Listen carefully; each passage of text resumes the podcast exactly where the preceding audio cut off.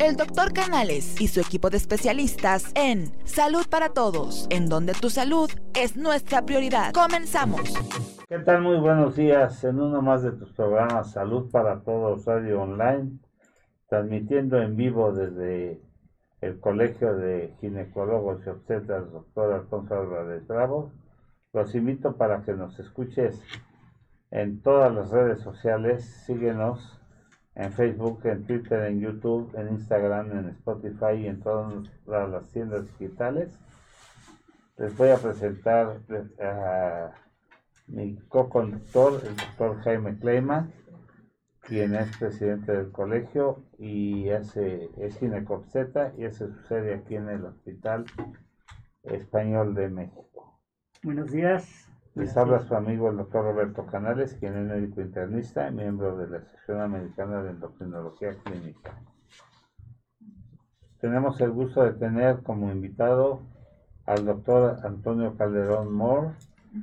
Buenos días. Buenos días. Quien es médico pediatra y que también, también tiene su sede aquí en el Hospital Español, en la Torre Antonino Fernández, en el consultorio 303, y en el Hospital Ángeles de las Lomas, en el consultorio 360, con una formación académica con la licenciatura en, en la facultad en la Universidad de La Salle, especialidad en pediatría en el Hospital Infantil de México Federico Gómez, certificado por el Consejo Mexicano de de Pediatría, especialidad en Neonatología del Hospital Infantil de México Federico Gómez, certificado por el Consejo Mexicano de Certificación en Pediatría Sección Neonatología, observen en Neonatology en la, University of Alabama Birmingham, maestría en Ciencias Médicas de la Universidad de Anáhuac, médico adscrito del Departamento de Neonatología del Hospital Infantil de México Federico Gómez, profesor titular de pediatría en la Facultad de Medicina en la Universidad de La Salle, miembro de unidad de pediatría. Este. Bueno, pues es un placer tenerte aquí, doctor. Y un lujo. Y un lujo. Antonio Calderón. Encantado de estar con ustedes. Muchísimas gracias por la invitación. Y bueno, el tema que hoy nos ocupa y que habíamos pedido también a nuestro gran amigo este, Eugenio. que se hablara de lo que hoy acontece mucho para estos meses, sobre las enfermedades eh, respiratorias en los eh, niños, en los pequeños, en estas épocas que son muy comunes y que preocupan mucho a las mamás, a los papás y que qué vacunas, qué no vacunas. Mucha gente le tiene miedo a las vacunas, sigue habiendo ese tabú de las vacunas. Eh, ya ves que pasó no hace mucho tiempo una comunidad mormona, eh, no, no mormona, una musulmana eh, en Nueva York que también judíos ortodoxos en, sí, en, Nueva York. En Nueva York. Que están en contra de las vacunas. Que están en contra de las vacunas. Y aquí en México también hay mucha gente renuente a las vacunas. Entonces, pues hay muchas controversias. Yo recién eh, llegó una familia y les dije, pues sí que ponerse este tipo de vacunas. Y, y pusieron el grito en el cielo, dijeron, nosotros somos enemigos de las vacunas. Bueno, es decisión de cada persona. Sin embargo, la experiencia de tantos años de ejercicio profesional nos dice que las vacunas eh, a través de los años son buenas. Exactamente. Sí, eso no, no queda duda. Pues, pues platicaremos un poquito de estas infecciones de vías respiratorias y pues es muy importante porque es la principal causa de consulta pediátrica en el mundo, ¿no? Las infecciones, sobre todo respiratorias. Y lo primero que, quiero dejar en claro como a los, a los que nos están escuchando es que estas infecciones respiratorias o estas afecciones respiratorias pues las podemos dividir en, en altas y bajas, ¿no? Que generalmente las más comunes son estas que decimos que son altas, es cuando se afecta sobre todo nariz, garganta, senos paranasales y oídos, ¿no? Y las que son un poco más graves y que nos tienen que tener como más eh, vigilantes de estos datos de alarma son las infecciones bajas, que ya afectan todas estas porciones por las cuales el aire va a llegar hasta los pulmones, la laringe, la tráquea, los bronquios y los pulmones. Entonces, sí, las infecciones respiratorias son la principal causa de afección en los niños y ahora, en invierno, ¿no? es, aumenta mucho más esta probabilidad de que los niños padezcan estas infecciones. Eh, lo primero que hay que saber es que la mayor parte de las infecciones en pediatría, más del 90%, es decir, 9 de cada 10 pacientes que tengan alguna infección como en el tracto respiratorio van a ser virales. Y estos virus generalmente no se pueden tratar, es decir, no hay un medicamento que los mate, sino que más bien lo que hacemos es dar algunos medicamentos que ayuden a, mejorar las molestias o las manifestaciones que tengan los niños. Y con el tiempo esa infección se va a quitar porque el virus se va a morir. ¿no? Estamos ahorita también en una época en la cual el uso de antibióticos pues es muy discriminado, ¿no? Se da a todos los niños y pues ahora ya sabemos que realmente solo uno de cada diez niños requerirá un antibiótico para este tipo de infecciones. ¿eh?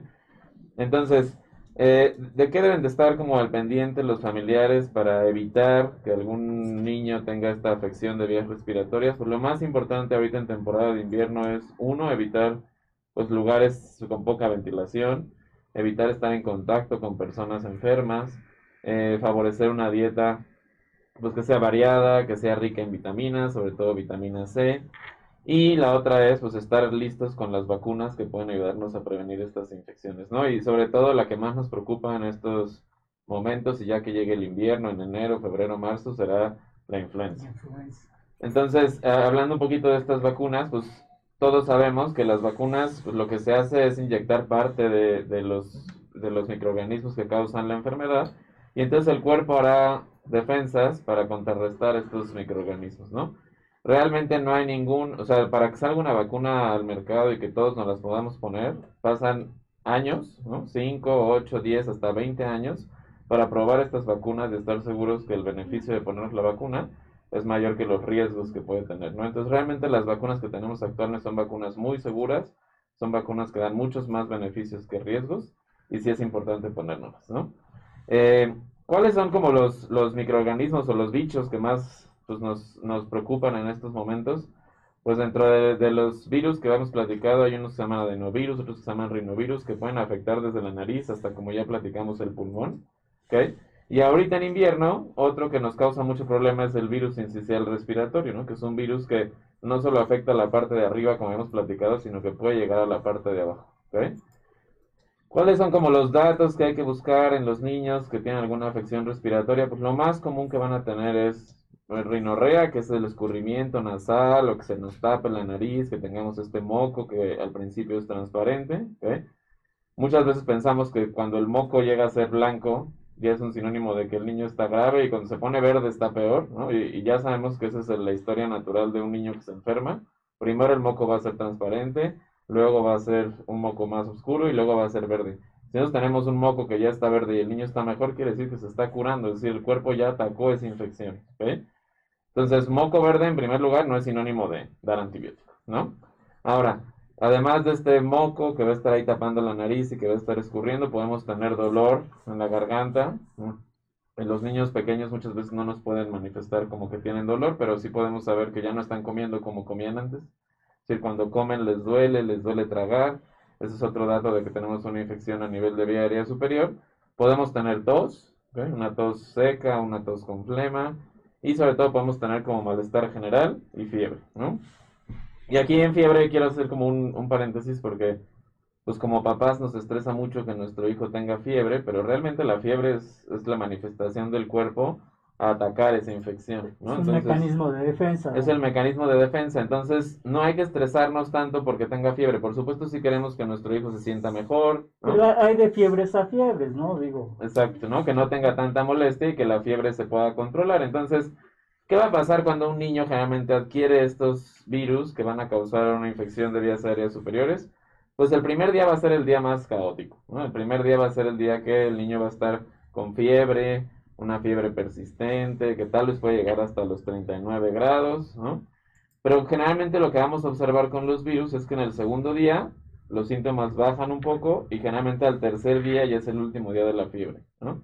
Entonces la fiebre generalmente nos va a durar tres días, pero cada vez vamos a ver que es de menos intensidad y menos frecuente. Por ejemplo, el primer día mi hijo tuvo 30, hasta 39 grados y tuvo seis veces fiebre, ¿no? Le daba yo medicamentos para la fiebre y lograba bajarlo, pero costaba trabajo.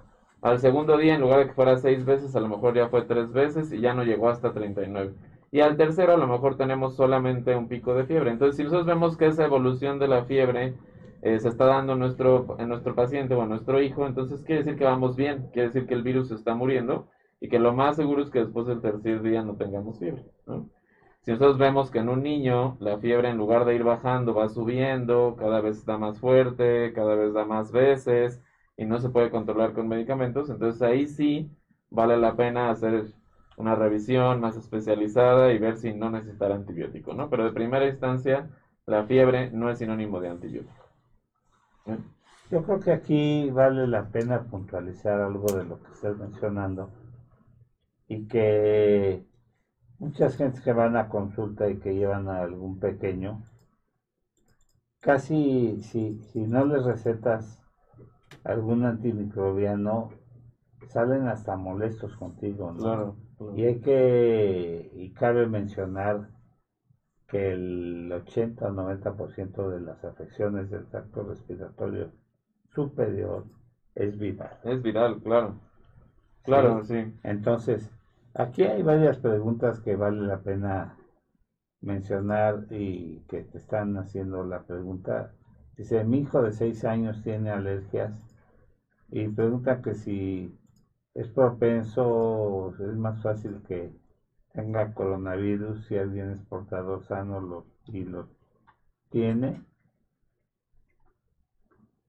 Esa es una pregunta. Entonces, nomás voy, voy a regresarme un poquito a esto de los antibióticos y qué bueno que lo Ajá. mencionó doctor, porque sí, muchas veces asociamos el, tiene una infección con necesita antibiótico. Y sí, muchos papás se van tristes de la consulta porque pues no recetamos antibióticos, pero ya en algunos otros programas lo han mencionado y, y lo, lo repetimos otra vez, pues que el antibiótico que damos no solamente está matando a este bicho malo que está causando la infección, sino que va a matar a todos los bichos buenos que viven en el cuerpo, ¿no? Y entonces dar un antibiótico cuando alguien no lo necesita, pues eso va a, ocasionar que entonces próximas infecciones puedan ser más fuertes, otros bichos puedan llegar y ocupar el espacio donde había bichos buenos, ¿no? Y la otra es que los, los bichos o los microorganismos que vivían en la, en la vía respiratoria de ese niño cada vez van a ser más fuertes y entonces ahora sí cuando necesitemos un antibiótico puede ser que ya no sirvan los, los antibióticos como de menor espectro, ¿no? O sea, hacen resistencia. Hacen resistencia, exactamente. En cuanto al coronavirus, pues eh, como sabemos estamos ante una pandemia que nos está enseñando mucho todavía. Pues la buena noticia es que realmente en los niños es, es de mucho mejor pronóstico, ¿no? Y, y también se ha visto que generalmente los niños de quien se contagian es de los papás, ¿no? Es decir, es raro que un niño contagie a otro niño por, la carga viral y por la cantidad de virus que puede excretar. Entonces, si los papás están cuidando, la afección en los niños va a ser menor, ¿no? Ahora, en cuanto a un niño que tiene alergias, si la alergia está controlada y si no tenemos un proceso como de inflamación de estas vías aéreas, no hay ningún, no, no, no aumenta el riesgo para contraer coronavirus, tiene el mismo riesgo que la población general, ¿no? Sobre todo si es una alergia a nivel superior.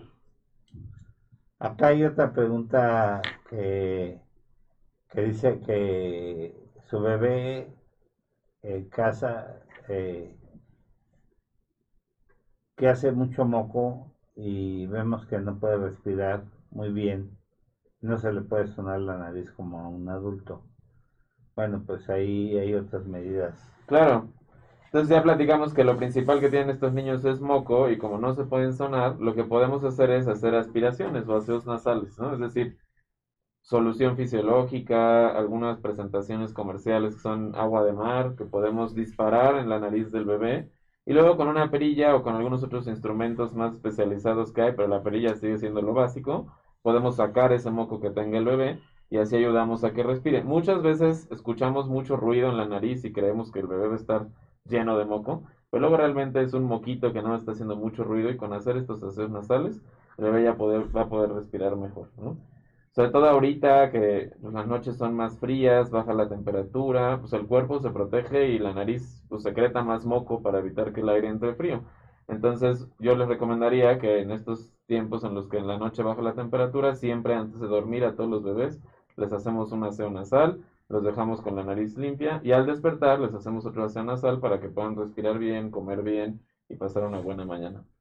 Y yo lo que les menciono mucho a las eh, mamás, que todos los eh, pequeños tienen una respiración eh, tortuosa porque no saben manejar su secreción, entonces todos tienen la, la secreción acá arriba, pero no es que estén llenos de secreciones Exacto. a nivel pulmonar, sino Exacto. que tienen la flema Generalmente se atora acá arriba y si nosotros les ayudamos un poquito con el aseo, pues va a caer un poquito de agua hacia la garganta también y eso ayuda a que se la traguen, ¿no? Y que a veces los mucolíticos lo que hacen es ayudarles a que se la traguen, y en el estómago. Oye, Toño, yo tengo una pregunta. ¿Qué tan benéfico es que eh, en la habitación del bebé eh, existan estos este, eh, vaporizadores o este humidificador, exactamente. Pues ya sabes que el vaporizador puede elevar la, la temperatura y, y la gota es más gruesa y el humidificador la gota es más delgada, pero ¿es benéfico, sirve para algo o este o, o nada más es para, para salud mental de los padres? Pues realmente sí es un poco más para salud mental, o sea, para que para que las secreciones Es que hay muchas, Sí, hay muchas sí, exacto, ¿no? eso, ¿eh? Como para que los mocos, las secreciones, las flemas que tiene el bebé ya atoradas realmente se humidifiquen y sean más fluidas, pues necesitaríamos tener el vapor muy cerca del bebé, ¿no? Es decir, que esté cerca de la boca o de la nariz. Y estos aparatos que generalmente están en el cuarto, pues sí logran humidificar un poco el cuarto, pero realmente no es una humedad tan importante como para que el bebé trague esas secreciones, ¿no? Por ejemplo, lo que sí podemos hacer muchas veces, si el bebé tiene muchas secreciones, y eh, no puede respirar, pues meternos a bañar, ¿no? El vapor del baño, ese sí, agua, agua tibia, que el baño esté lleno de vapor. Y siempre pasa que después del baño todos los niños tienen escurrimiento nasal porque todo lo que había ahí atorado, ¿no? Se humidifica y sale, ¿no? Entonces, yo sí recomendaría que tal vez, ¿no? Este, fuera por un, baño con vapor y no tal, no poner un modificador o un vaporizador que realmente el ambiente no lo va a modificar mucho. Claro, claro. Sí, ha- hay otra, otra pregunta que nos hace un compañero aquí de la conducción, Enrique Sánchez Vera. Eh, dice, hola compañeros y amigos, mi pregunta es que eh, tiene un bebé de 11 meses, que si es bueno que tenga una mascota en casa. Pues sí, no tenemos ningún problema. Es decir, no, no se ha asociado el tener mascotas en casa con que aumente el riesgo de alergias, ¿no? Es decir, si un niño va a ser alérgico al pelo de las mascotas, va a ser alérgico si hay tres perros en su casa o si no hay perros y se expone a un perro en el futuro, ¿no? Y de hecho sí se ha demostrado que estar en contacto con mascotas a edades tempranas disminuye ese riesgo como de alergias, es decir, está, está mucho más expuesto a estos antígenos o estas sustancias que pueden causar la alergia y muchas veces tienen menos alergias y se exponen desde forma temprana, ¿no? Entonces, no hay ningún problema, puede haber mascotas en casa. Lo que sí es importante es que estas mascotas estén vacunadas y estén desparasitadas cuando lo necesiten, ¿no? Ahora, también hay que puntualizar que muchas de las, eh, de, de- de las gentes eh, hacen que o permiten que los bebés besen a las mascotas, se acuesten con ellas, o sea, deben de tener ciertas Claro, normas. claro, sobre todo, límites. sobre todo cuando son pequeños los bebés, no menos de un año que están en la Ahí cama. sí vale la pena, ¿no? O sea, evitar nada más que el, la mascota esté en el misma cama o en el mismo lugar que el, que el niño, ¿no? Sobre todo porque puede el niño comerse los pelos, porque las mascotas luego pues no, no reconocen, o si el niño ya aprende a jalar, le jala el bigote, le jala la oreja, tenemos mordidas en la cara, ¿no? Lesiones de las mascotas. Por más que sea la mejor mascota y llevemos 10 años con ella, No deja de Pues, ser un animalito. Exacto, no deja de ser un animal y si le duele, pues va a reaccionar, ¿no? Entonces sí, no, procurar no tenerlo justo en la cama o en el lugar donde está el niño, pero sí puede estar en la casa sin ningún problema y el niño puede convivir con la mascota, ¿no? Aquí está nuestro compañero Fernando Castillo, que también es gusto. Y gusto, este, pregunta Yasmín, dice, a mi hijo le dan antibióticos cada 15 días, se me enferma muy seguido, ¿qué puedo hacer? Pues mal, Yasmín, yo Mm. creo que, que le den a tu hijo antibiótico cada 15 días es muy malo, Exacto. porque lo están haciendo resistente a, a todos los antibióticos. Perdónanos, no conocemos a su terapeuta, pero Sí, es muy peligroso. Habría que ver, Yasmin, ¿no? Como cuáles son las molestias y, Y a qué, lo mejor qué tu datos hijo- hay. Este, no necesita antibióticos y, y lo que están haciendo es una multiresistencia, ¿no? Y ahora, ahora, una cosa que tal vez no hemos platicado y me gustaría platicar son pues los niños que van a guardería, ¿no? O a escuelas. O sea, yo sé que ahora en la pandemia ha cambiado un poco, pero sí está muy descrito que todos los niños que van a guardería se pueden enfermar hasta 10 veces al año. O sea, es decir, casi casi cada mes pueden estar enfermos de alguna infección de vías aéreas superiores. Y eso no significa que cada mes necesiten antibiótico, ¿no?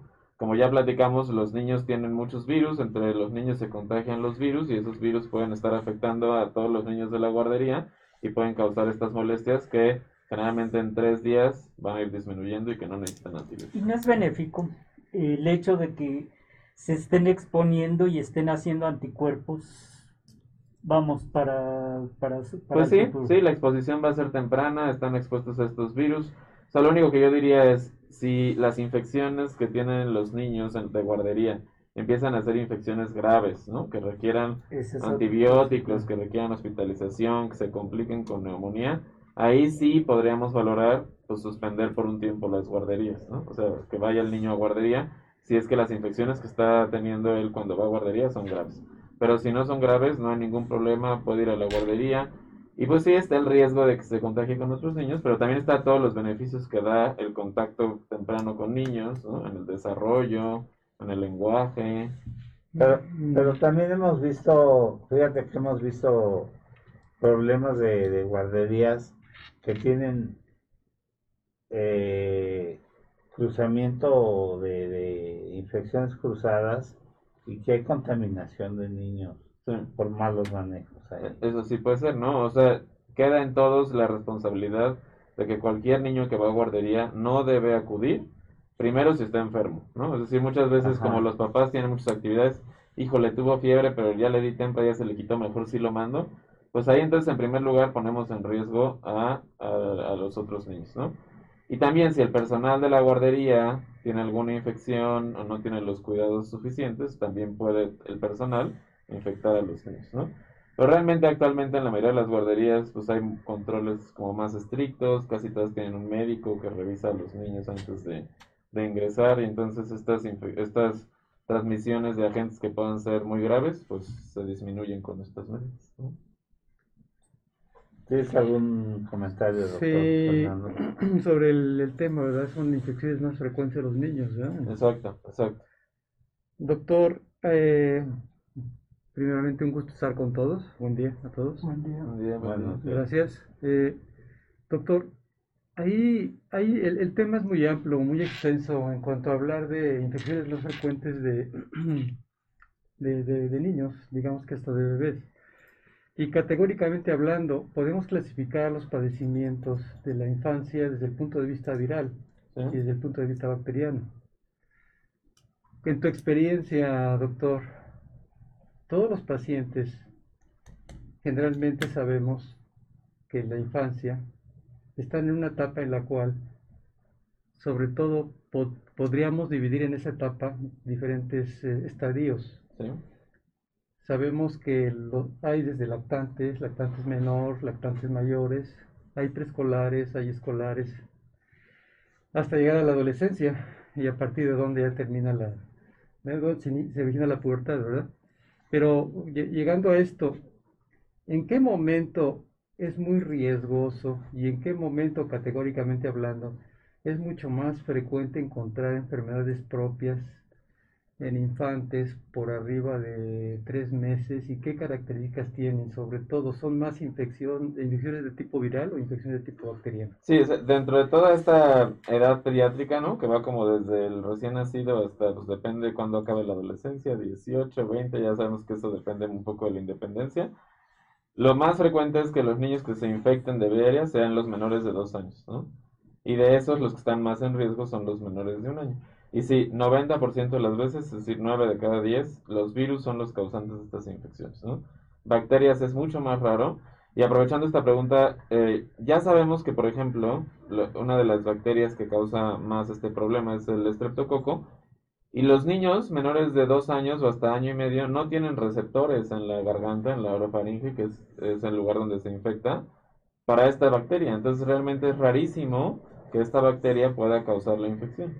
Los mayores de año y medio, dos años, ya tienen receptores para esta bacteria, entonces ya pueden tener más eventos de infecciones bacterianas. Pero realmente 9 de cada 10 de todos los menores de dos años que se infecten van a ser por virus, ¿no? Entonces no van a necesitar antibióticos. Entonces, hablando precisamente en ese, en ese escalafón, ¿cómo podríamos detectar a un niño, digamos, casi recién nacido, que está en riesgo por, por, por abajo de los tres meses, detectando una, una, una fiebre aparentemente de origen no tan conocido? Mm. Esos niños son de más riesgo Claro. presentando en este caso enfermedades de tipo viral Claro, o sí. enfermedades de tipo bacteriano. Pues eh, en cuanto a la vía aérea, eh, los menores de tres meses pueden tener infección por cualquiera de las dos, es más frecuente lo viral y generalmente quienes los van a contagiar son los papás, ¿no? O, o la familia cercana. Sí, por supuesto, conforme menos edad tenga, más posibilidades de que se compliquen las cosas y más grave la infección. En los recién nacidos son un punto aparte, o sea, ahí sí, cualquier recién nacido que tiene fiebre, desde el primer momento que tiene fiebre, tiene que ser revisado, ¿no? Porque ahí entonces el riesgo de fallecer por una infección es mucho más alto que cualquier otro. O sea, doctor, en este caso es, más categóricamente hablar de que no es tanto un proceso viral en ese momento, sino es salud de más bacteriano. Exacto, o sea, estamos hablando de los lactantes sí. por abajo de los, de los tres meses. O sea, cuando hablamos menores de un mes, que yo Sí, diría, es- los recién nacidos, recién nacidos. ahí sí siempre hay que revisar. Y hasta, o sea, prácticamente el diagnóstico de virus va a ser un diagnóstico de exclusión, es decir, va a ser lo último que vemos, según cómo esté la familia, pero siempre se tiene que estudiar a esos niños y estar seguros que no sea una bacteria. digamos, en este momento, hablando del concepto, es más de contacto con el pediatra en esos momentos de la primera etapa de la vida o Claro. con el infectólogo pediatra. Exacto, con el pediatra generalmente de primera intención y ya si el pediatra encuentra algún dato como de riesgo, sería más con el infectólogo pediatra, ¿no? Eh, no hemos platicado eso, pero generalmente los datos de riesgo que tenemos que buscar y sobre todo en los menores de tres meses, pues sería que la fiebre no cede, es decir, como ya platicábamos, tiene que ir bajando conforme pasan los días. Si la fiebre va subiendo es un dato de riesgo. Si nuestro recién nacido lactante no quiere comer, eso es un dato de alarma que también requiere revisión inmediata, ¿no? Si está muy decaído, no se despierta para comer, está todo el tiempo dormido, es otro dato de alarma. Y el principal que tenemos que vigilar en estas infecciones respiratorias son los datos como de dificultad para respirar. O sea, un, niño de esta edad no nos va a poder decir me falta el aire, entonces lo que tenemos que estar buscando es que no respire mucho más rápido de lo que respiraba generalmente, ¿no? Que no se le hundan las costillas al respirar, que es otro dato de dificultad para respirar.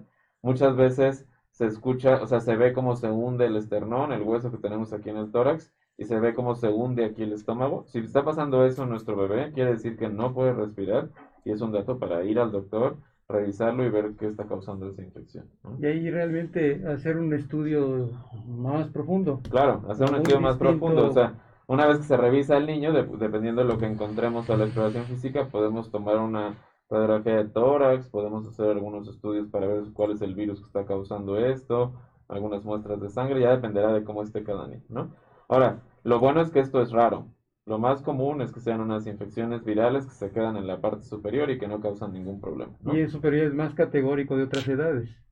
Sí, o Más sea, adelante. conforme más grandes son, menos posibilidades de que se compliquen hacia pulmones y, y vía aérea inferior. Sí, pues sí, porque lo, lo que vemos habitualmente en, en el desarrollo de la pediatría, con los infantes, Roberto, Jaime, doctor, Mm.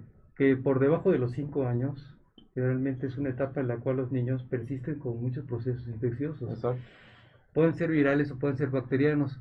Y ahorita lo que estaba mencionando el doctor, el doctor, por debajo de los tres meses tienen categóricamente hablando, son procesos un poquito más infecciosos que virales, pero a Sí. partir de los tres meses, hacia los seis meses, es un intervalo donde está la lactancia.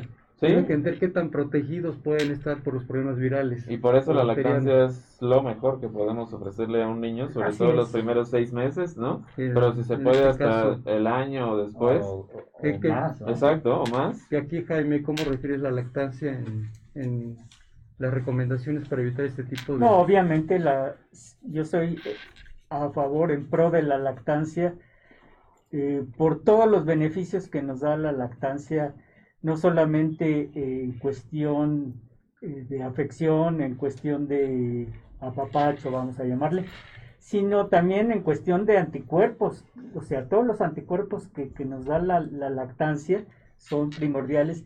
Y aprovecho que, que ya, está, ya estamos en mi terreno Muy Sí. bien. eh, para decir que eh, en el tercer trimestre del embarazo también damos vac- vacunamos a nuestras pacientes embarazadas que, y, el, y el beneficiado final va a ser el, el- el- bebé, o sea, le ponemos este, una vacuna que es el, eh, la triple tétanos, tosferina, difteria, y con eso protegemos este, también a, a nuestro bebé.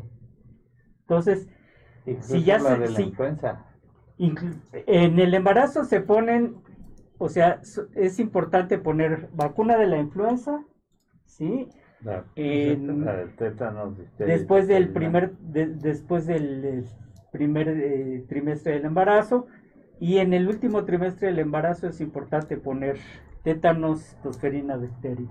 Exacto. Y esta es la estrategia que se llama como estrategia capullo, ¿no? Que es decir, Exacto. esta tosferina es, es una bacteria que, que puede afectar sobre todo a los recién nacidos y también a los lactantes primeros tres meses y causa una enfermedad, ¿no? Que como su nombre lo dice, tosferina es una tos que no se le quita al paciente, ¿no?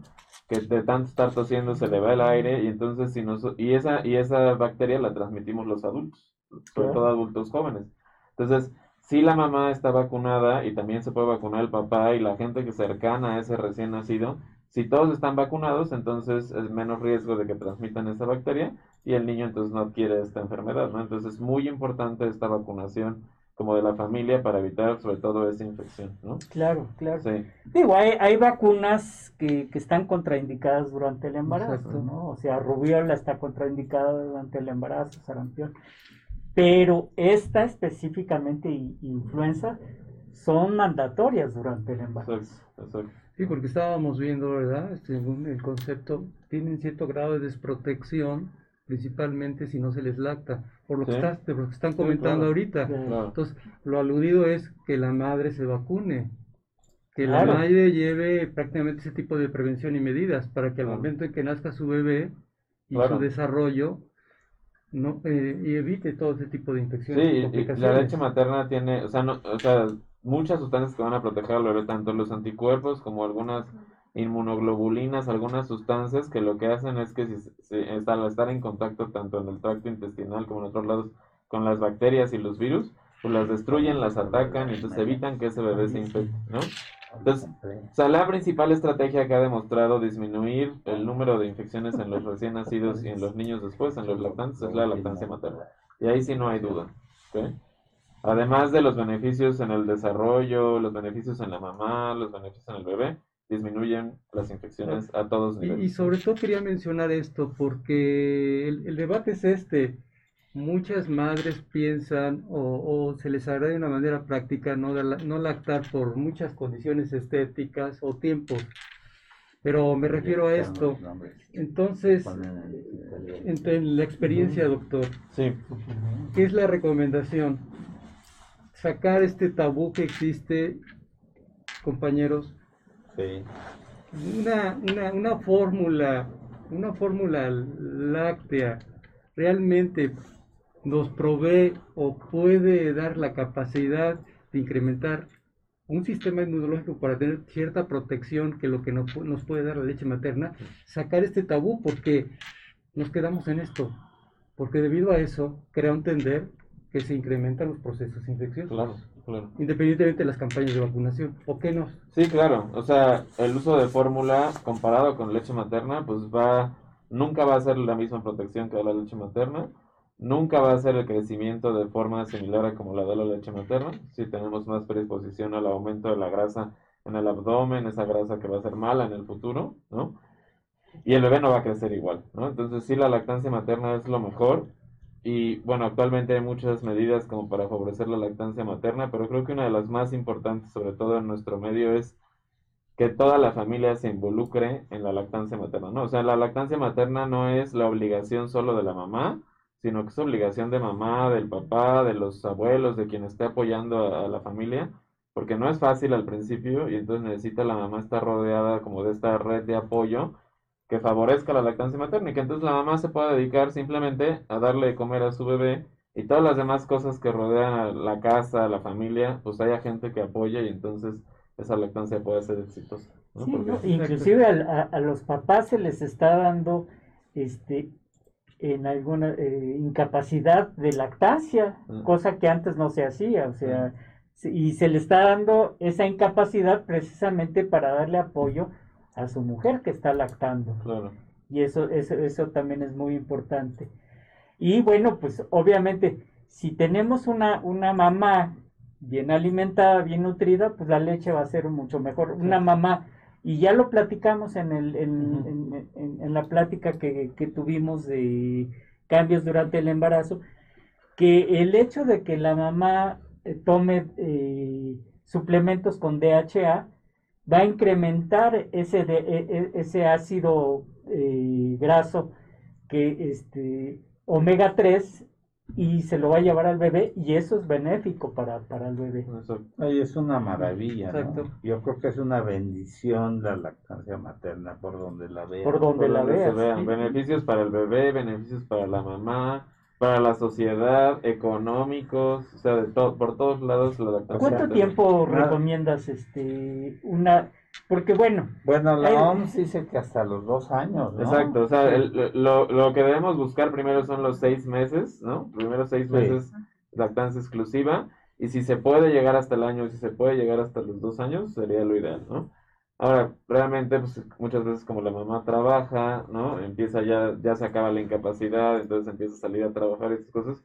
Muchas veces después de los seis meses es todavía más complicado como mantener esta lactancia, pero si puede a lo mejor si no son todas las tomas, pero a lo mejor las de la tarde, las de la noche, ¿no? Qué pues eso sigue, sigue dando beneficios la leche materna.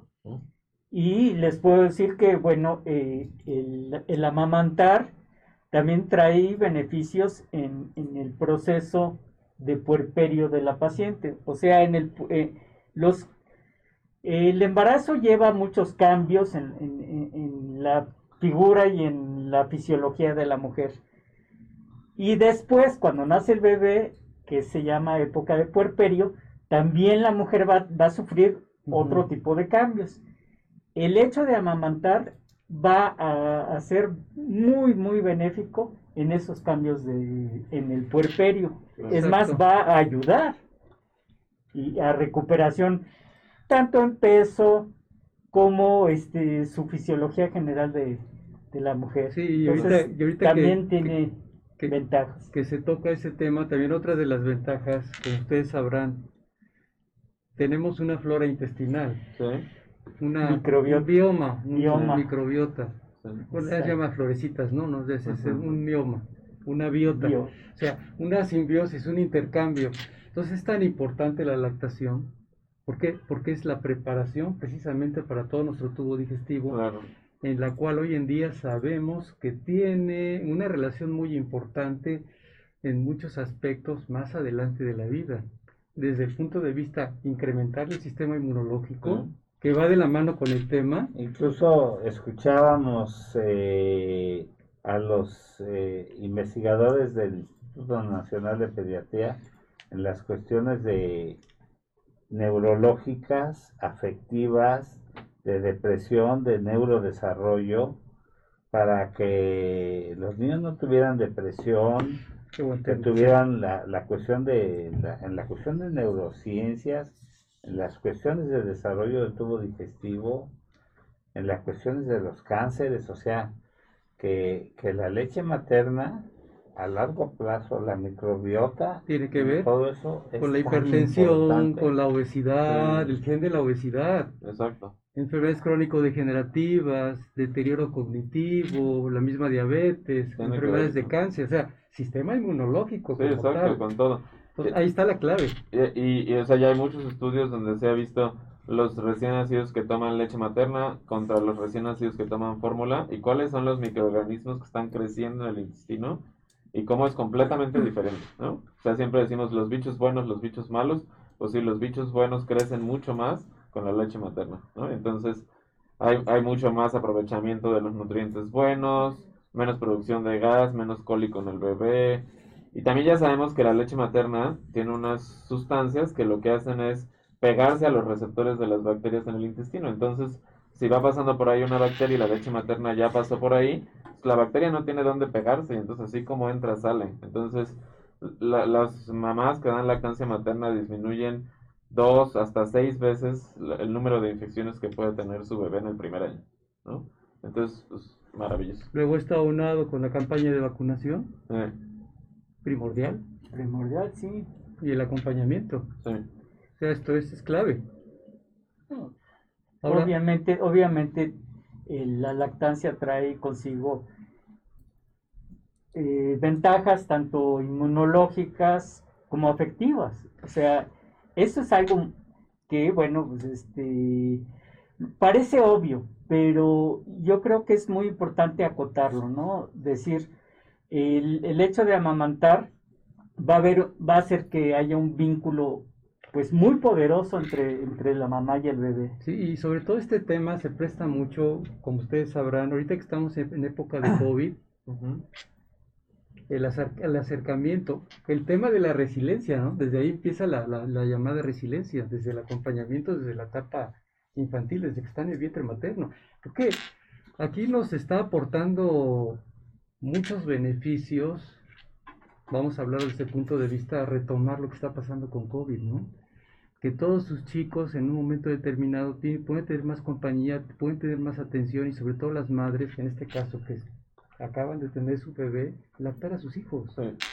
Y ahorita están preguntando mucho acerca de, de los pequeños que casi no ven pequeños con cubrebocas. Ok. Es Sí. una pregunta Bueno, muy sería interesante. interesante. Sí, generalmente no, no está aprobado que se utilicen cubrebocas, sobre todo en menores de dos años, ¿ok?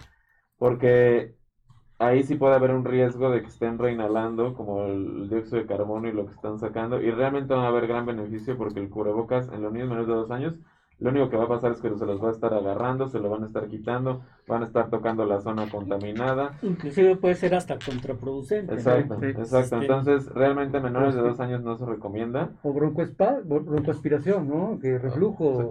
Entonces, realmente ya es para niños más grandes, ¿no? Pero también lo que se busca es que los niños no estén afuera, ¿no? O sea, realmente... Caretas. Y la careta puede ayudar más, o sea, acordémonos que el cubrebocas es más para que no estemos nosotros como sacando el virus, ¿no? Y los niños realmente la cantidad de virus que excretan es poco, es decir, la fuerza con la que tosen, el volumen en el que hablan, o sea, es realmente poco el virus que podrían sacar. Más bien si un niño sale a consulta o tiene que ir a hacer alguna cosa con los papás, la careta podría proteger de cualquier otro adulto también que esté, ¿no? Sí, porque también es, esta pregunta se presta a lo siguiente, ¿verdad? De que ahorita en época de COVID, ¿nos podrías dar un comentario por qué en el bebé o por qué en niños de edades antes de la pubertad o en adolescentes, sobre todo en los bebés, no es tan alto el índice de COVID?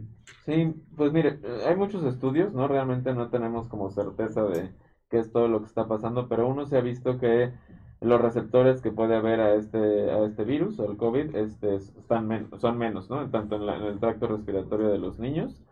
Otro es que las manifestaciones que tenemos por la infección generalmente son la respuesta que hace el cuerpo a esa infección, esa respuesta inflamatoria, y en los niños también está más disminuida esa respuesta, entonces por eso no hay casos graves ni casos que se compliquen. ¿no? Por- porque sí se encontraron algunos casos allá en España, ah, en, en Italia, Sí, en de, Europa de, y de en niños, Estados Unidos. de niños complicados sí, pero Sí. es lo menos, ¿no? Se, Es- o se sea, regi- realmente- se registraron durante todo el mes de qué? Marzo, abril. Creo entendido, y hablaban de una actividad inflamatoria sistémica igual. Exacto, pero, Pero es, pero es menor. era O sea, la de menos, Exacto, ¿verdad? es menor. Ah, hay dos preguntas. Dice, ¿hay algo que sea perjudicial para la leche materna que le haga daño a la digestión del bebé? ¿No? Carla, No, no. o sea, realmente no. O sea, hay algunos bebés que pueden tener una alergia a la proteína de la leche, pero pero no eso la es- de la mamá. O sea, sí puede ser también, o sea, no, no es realmente a la mamá, sino que es que la mamá consume leche de vaca y esa proteína puede pasar por la leche, pero de todas formas estos casos son muy raros y tienen muchas manifestaciones, ¿no? Es decir, no hay... Rarísimo. Es rarísimo. Entonces, ahorita que estaban con esa pregunta, Roberto, doctor, eh, eh, eh, esa, esa, la calidad de la leche materna tiene que ver también con la calidad de alimentación. Claro, entender, entonces, claro. si lleva una alimentación menos procesada, más parecida a la realidad, entonces va a ser una leche sana. Claro. Y el riesgo de que el bebé presente este tipo de alergias va a ser casi nulo. Sí, ya, ya lo decía el- entenderlo, es la alimentación de la madre también es importante. Ya lo decía el doctor Jaime, este, o sea, muchas veces la, la mamá que ya tuvo a su bebé quiere empezar a hacer dietas como para regresar a su peso, ¿no? Y es lo peor que podemos hacer. O sea, con la lactancia materna una mujer embarazada va a llegar a su peso antes del embarazo, más o menos Así a es. los dos meses. ¿no?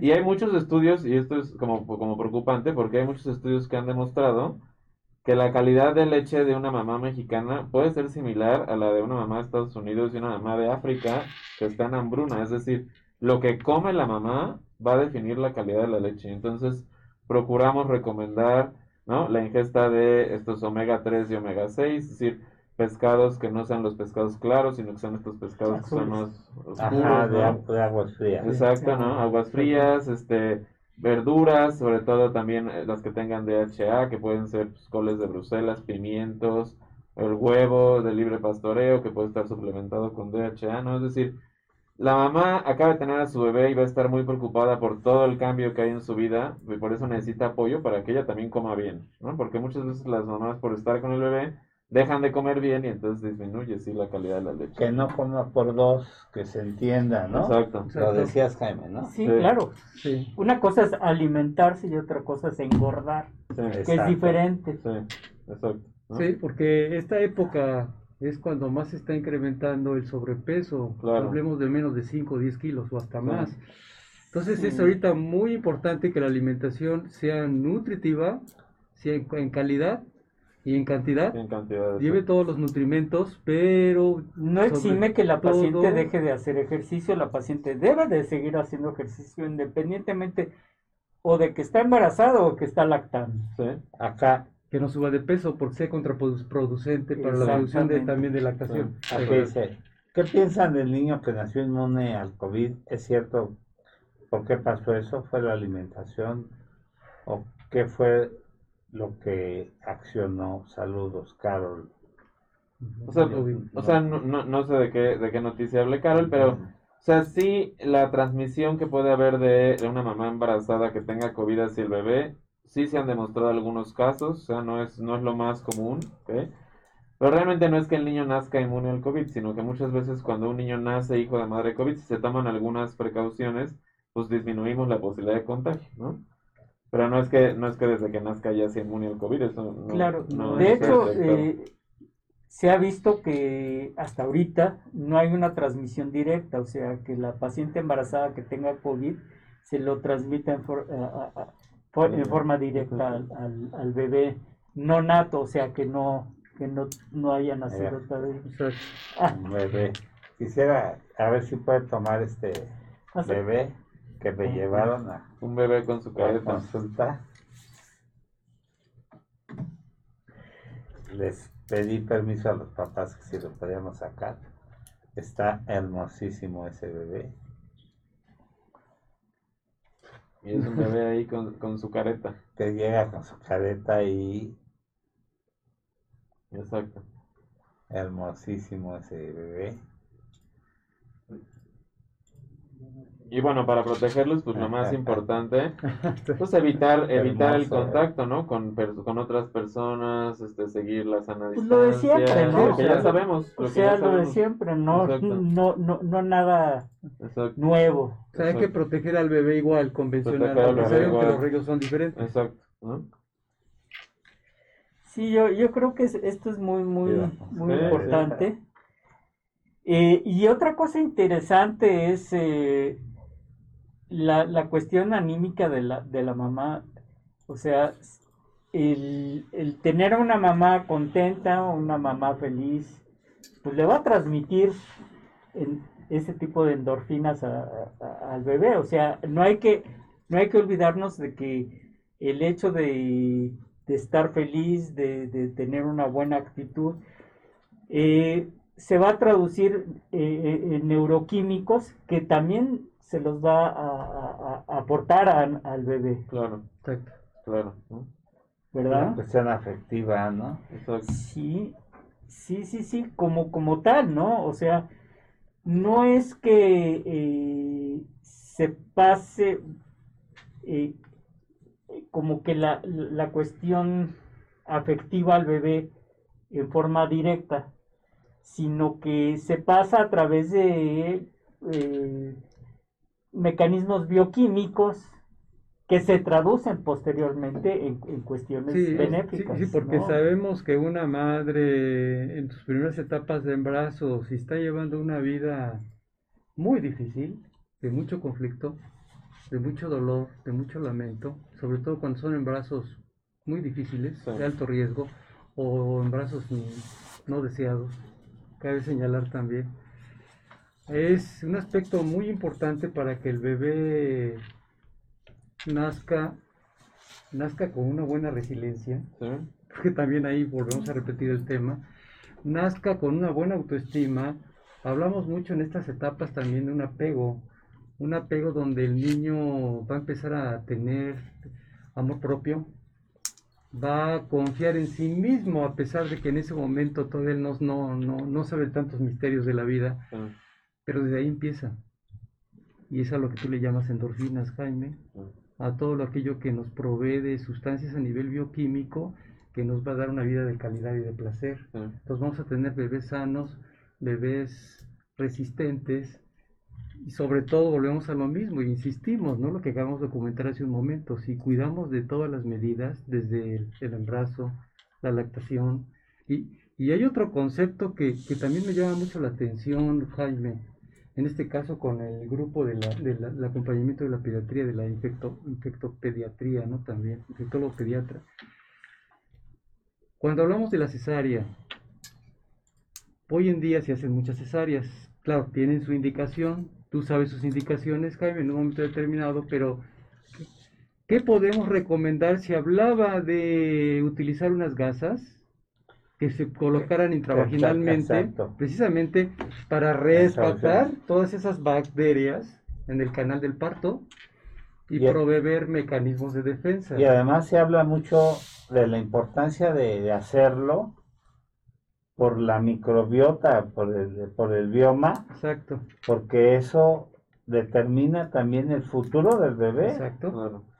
El pasarlo después eh, eh, con solución estéril, o sea, preparar la vagina y pasarlo después de que nace el bebé, pasarlo el pediatra, bueno, tú, tú sabes sí, de esto, claro.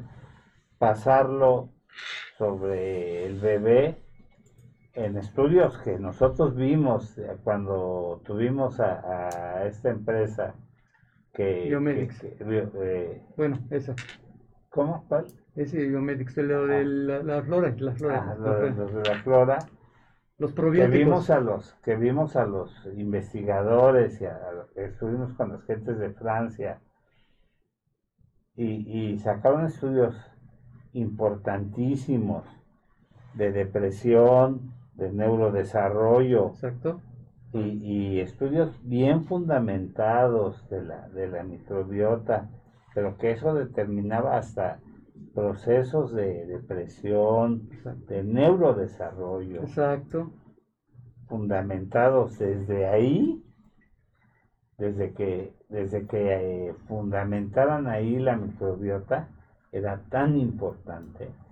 Entonces ahora se le está dando mucha importancia a eso y que eso se inició, eh, no sé si lo iniciaron aquí en el hospital infantil o, pero se le ha dado mucha Sí, relevancia a y que son- se haga. exactamente. Son como cambios de paradigmas Claro. que tenemos que hacer, ¿no? Ya, por ejemplo, eh, en, en algunos hospitales europeos ya nace un prematuro extremo y los papás lo cargan sin guantes en cuanto acaba de nacer. O sea, es decir, son cosas que aquí en México, pues, ¿no? Todos estamos disfrazados, todos lo agarramos con guantes. Y ya se, ha- ya se ha visto que ya esto está cambiando, ¿no? Es decir, es- está cambiando los paradigmas. La importancia de no dar antibióticos otra vez para barrer con esta microbiota, ¿no? O sea, todo eso va a ayudar a que la salud Como, en el como era la adulto tricotomía en un tiempo, Exacto, ¿no? ¿no? Exacto. Así Entonces, es. poco a poco seguro va a ir cambiando todo esto para que pues, desde el nacimiento estemos expuestos a esta microbiota eh, que va a favorecer nacer por parto, que va a favorecer lactancia materna, no tener antibióticos, ¿no? Y estar expuesto pues al mundo como, como es. Entonces, que, que quede muy, que muy claro, es un breve espacio, colocar una gasa con suero fisiológico en el área vaginal hasta el fondo durante media hora antes de, del todo el proceso de la, de la cesárea. Y al momento en que nazca el infante, un, un, un un, un- Untar. precisamente con esa gasa para apropiar y bañar Toda esa flora. O sea, sí se están haciendo muchos Sí, sí. estudios para ver cuál es como la mejor estrategia para que justo este bebé se colonice por esta microbiota saludable, ¿no? Por ejemplo, no bañar al bebé. O sea, no en cuanto nace, ya una vez que No, va a salir al cuarto, siempre queremos bañarlos para que estén limpios y guapos, ¿no? Para Sí. salir. Y ya sabemos que eso no, no se debe hacer, porque entonces estamos igual barriendo o todas sea, las digamos, todo lo ¿no? que trae. Exacto. digamos, Jaime, no nada más bañarlos, o sea, acuérdate que en algunos lados se les pasa una sonda nasogástrica al bebé y, y- y se les lava inclusive hasta el estómago. Sí. o sea, Digo, eso se hacía eh, y en algunos lados se sigue haciendo. O sea, de- para mí por eso es la importancia de cuando nace, no sé hasta qué grado es la mecánica, en la ginecología, en la pediatría, en cuanto nazca el bebé, colocárselo en su pecho a la madre, Sí, la cercanía, sí, claro. tiene que ver con todo esto. Eso, eso a mí se me hace excelente. Y, y eso y el acompañamiento con el papá. Sí. Pues ese vínculo que se crea en, en el posparto eh, inmediato se me hace fabuloso y, y- y- y lo hemos visto, ¿no? O sea, inclusive en la actitud del, de- del bebé, un bebé que, que nace, que empieza a llorar y todo, en el momento en que, en que se lo ponemos a la mamá en, en el pecho y está junto con el papá, el, el bebé se calma en una forma y empieza a respirar en forma normal. sí. Sí. Sí, es parte de los objetivos actuales, como, o sea, si el bebé nace y no requiere realmente reanimación, el apego temprano, ¿no? Evitar la separación madre-bebé, inclusive si se puede, pues si la mamá está en condiciones, que coma desde ese momento, ¿no? Es decir, que tenga apego, que empiece la succión, y eso por supuesto que va a mejorar el Eh, vínculo. Eso lo platicamos, en un- eh, lo hicimos en una plática, ¿se acuerdan que hicimos una plática de parto humanizado? O sea, allá en, Exactamente. en la, la estación, sí. No, lo hicimos aquí, Aquí, creo, también aquí. creo que fue nuestra primera plática aquí, Sí, este, hablamos que- Rosy y yo de, de El parto, parto humanizado. humanizado. Y justamente hablamos mucho de esto, Y ¿no? que hablaba Jessica también que era una de las intenciones ahí en el Hospital de la Mujer, pero dice las condiciones de gente y eso para ellos son No, muy lo, no lo permiten, exacto.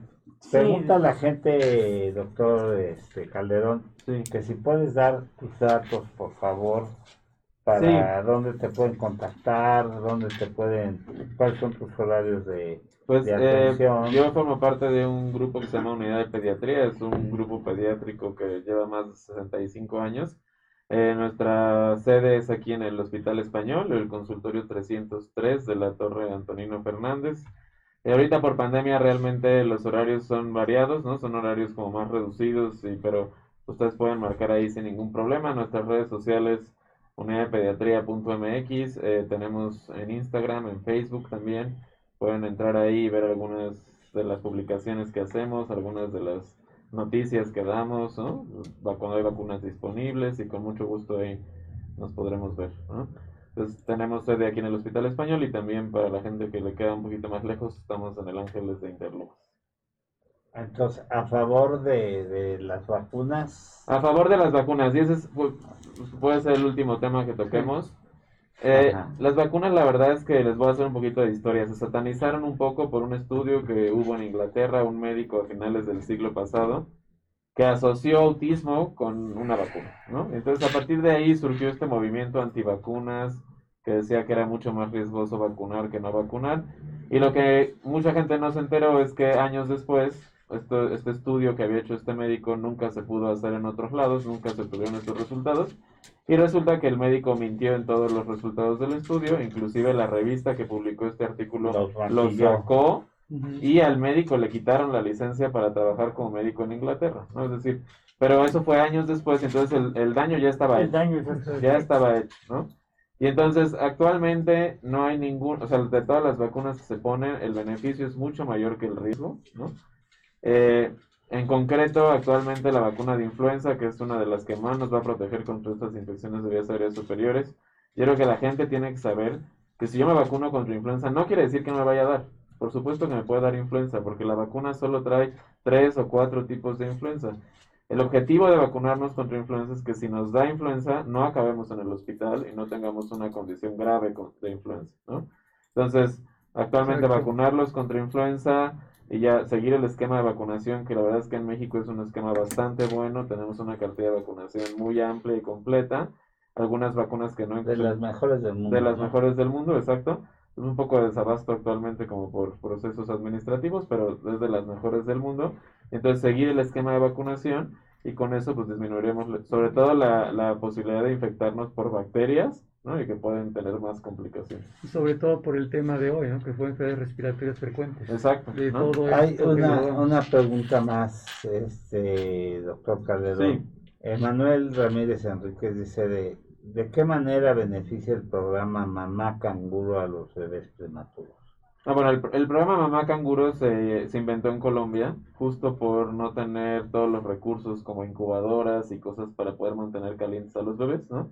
Y entonces sí se ha visto que el programa Mamá Canguro o Papá Canguro significa que los papás pasan a visita a la UCIN y pueden cargar a sus bebés. Los bebés pueden cargarse estando intubados, teniendo catéteres. O sea, mientras el bebé no esté críticamente enfermo, los papás lo pueden cargar tener contacto piel con piel con el bebé, inclusive con su tubo conectado al ventilador, con una, con, con lo que sea que tenga. Y eso se ha visto que mejora absolutamente todo. Sí, mejora los signos vitales, el bebé respira más tranquilo, la frecuencia cardíaca se O estabiliza. sea, piel con piel. piel con piel, o sea, es decir, ponemos al bebé en contacto con la El piel de la mamá o del Con el papá, corazón de la... escucha el latido del corazón, Así es. Sí, disminuye los días de estancia hospitalaria, disminuye las infecciones en el hospital, ¿no? Entonces, es lo que se busca actualmente. O sea, actualmente se busca que los bebés que nacen prematuros están en una UCIN, en una unidad de cuidados intensivos, y se busca que sea una UCIN centrada en la familia, es decir, que la familia puede estar las 24 horas, que pueda cargar a su bebé, que puedan tener este contacto piel con piel, favorecemos la lactancia materna. Con el simple hecho de que el bebé esté piel con piel, la mamá de un bebé prematuro puede tener más producción de leche, ¿no? Entonces, entonces, la verdad es que esto es Qué una maravilla. maravilla. Sí. O sea, te- para hacer el contacto piel con piel, me- mejora absolutamente todo en el recién nacido. ¿no? Por supuesto, el bebé tiene que estar estable, ¿no? O sea, no, no, si el bebé está grave, muchas veces no se puede hacer este contacto, pero en cuanto, en cuanto esté estable, el bebé se puede pegar al pecho de mamá o papá, ¿no? Siempre les pedimos que traigan camisas que se abran por adelante y entonces se pone en contacto piel con piel, se cierra la ropa y el bebé está calientito en contacto con los papás y mejora absolutamente todo. Pues encantados de tenerte, doctor Calderón Moore. Este, quisiéramos que volvieras pronto, eh, porque tu plática es encantadora, sustanciosa. Lo que dijo Jaime es un placer y un No, además honor. fuimos com- compañeros de pupitre ahí Compañeros de pupitre, en la maestría. Sí. Entonces, este, Sé perfectamente Quisiera- es Toño, la verdad es que quisiéramos que Ya sabes todo. que próximo año, porque ya estamos muy próximos a, a cerrar, este, te agendaras nuevamente con Claro, yo encantado de participar con ustedes. Felicidades por esta iniciativa como ¿Y- para y te parece informar a la gente. No, bueno, Estás fabuloso. estrenando iluminación. Ya vi, por eso nos además, vemos ¿eh? también, ¿verdad? Mm. Sí, pues muchas felicidades. eh, Encantado de estar con ustedes y ¿Qué, qué te parece cosa. nuestro foro que, que gracias a nuestra producción aquí, al doctor Jaime Cleman, Muy bien. tenemos aquí, Está perfecto. No necesitamos ningún otro lugar. ¿no? ¿verdad? Sí, Agradecidos. sí. agradecidos. Sus datos, que, que des tus datos nuevamente. Y el Sí. hijo del grupo, Sí, entonces eh, estamos en el Hospital Español, ¿ok? Es el consultorio 303. El teléfono del Hospital Español es 5203-1650, ¿ok? Bueno, con un 55 antes ahora. En el Hospital Ángeles de las Lomas, consultorio 360, un grupo pediátrico llamado Unidad de Pediatría. Y nuestras redes sociales, Facebook eh, como Unidad de Pediatría, Unidad de y en Instagram, arroba Unidad de Pediatría MX. Cualquier cosa, pues estamos disponibles ahí. Y les deseo felices fiestas a todos los receptores de este eh, extraordinario programa. ahí está en la pantalla, unidad de pediatría y todo. Sí. redes sociales. Perfecto, muchísimas gracias. Gracias por estar con nosotros. Gracias, Este es un pequeño reconocimiento, muchísimas gracias. la tasa conmemorativa y, y vamos a hacer un pequeño corte comercial y gracias por estar con nosotros. Gracias por la invitación. mucho. Encantado. Gracias. Muchas gracias, doctor. Gracias. Mucho gusto. Jaime.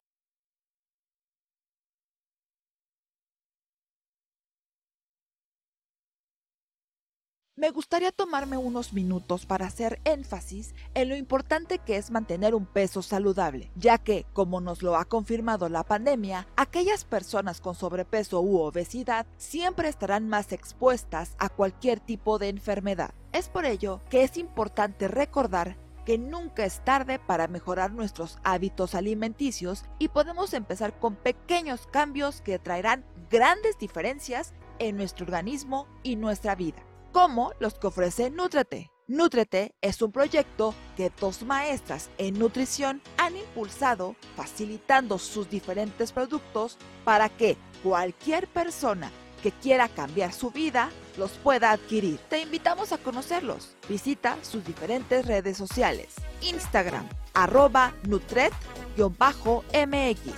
Facebook, arroba Nutrete CDMX o al teléfono 55 62 16 65 20. Nútrete y cambiará tu vida.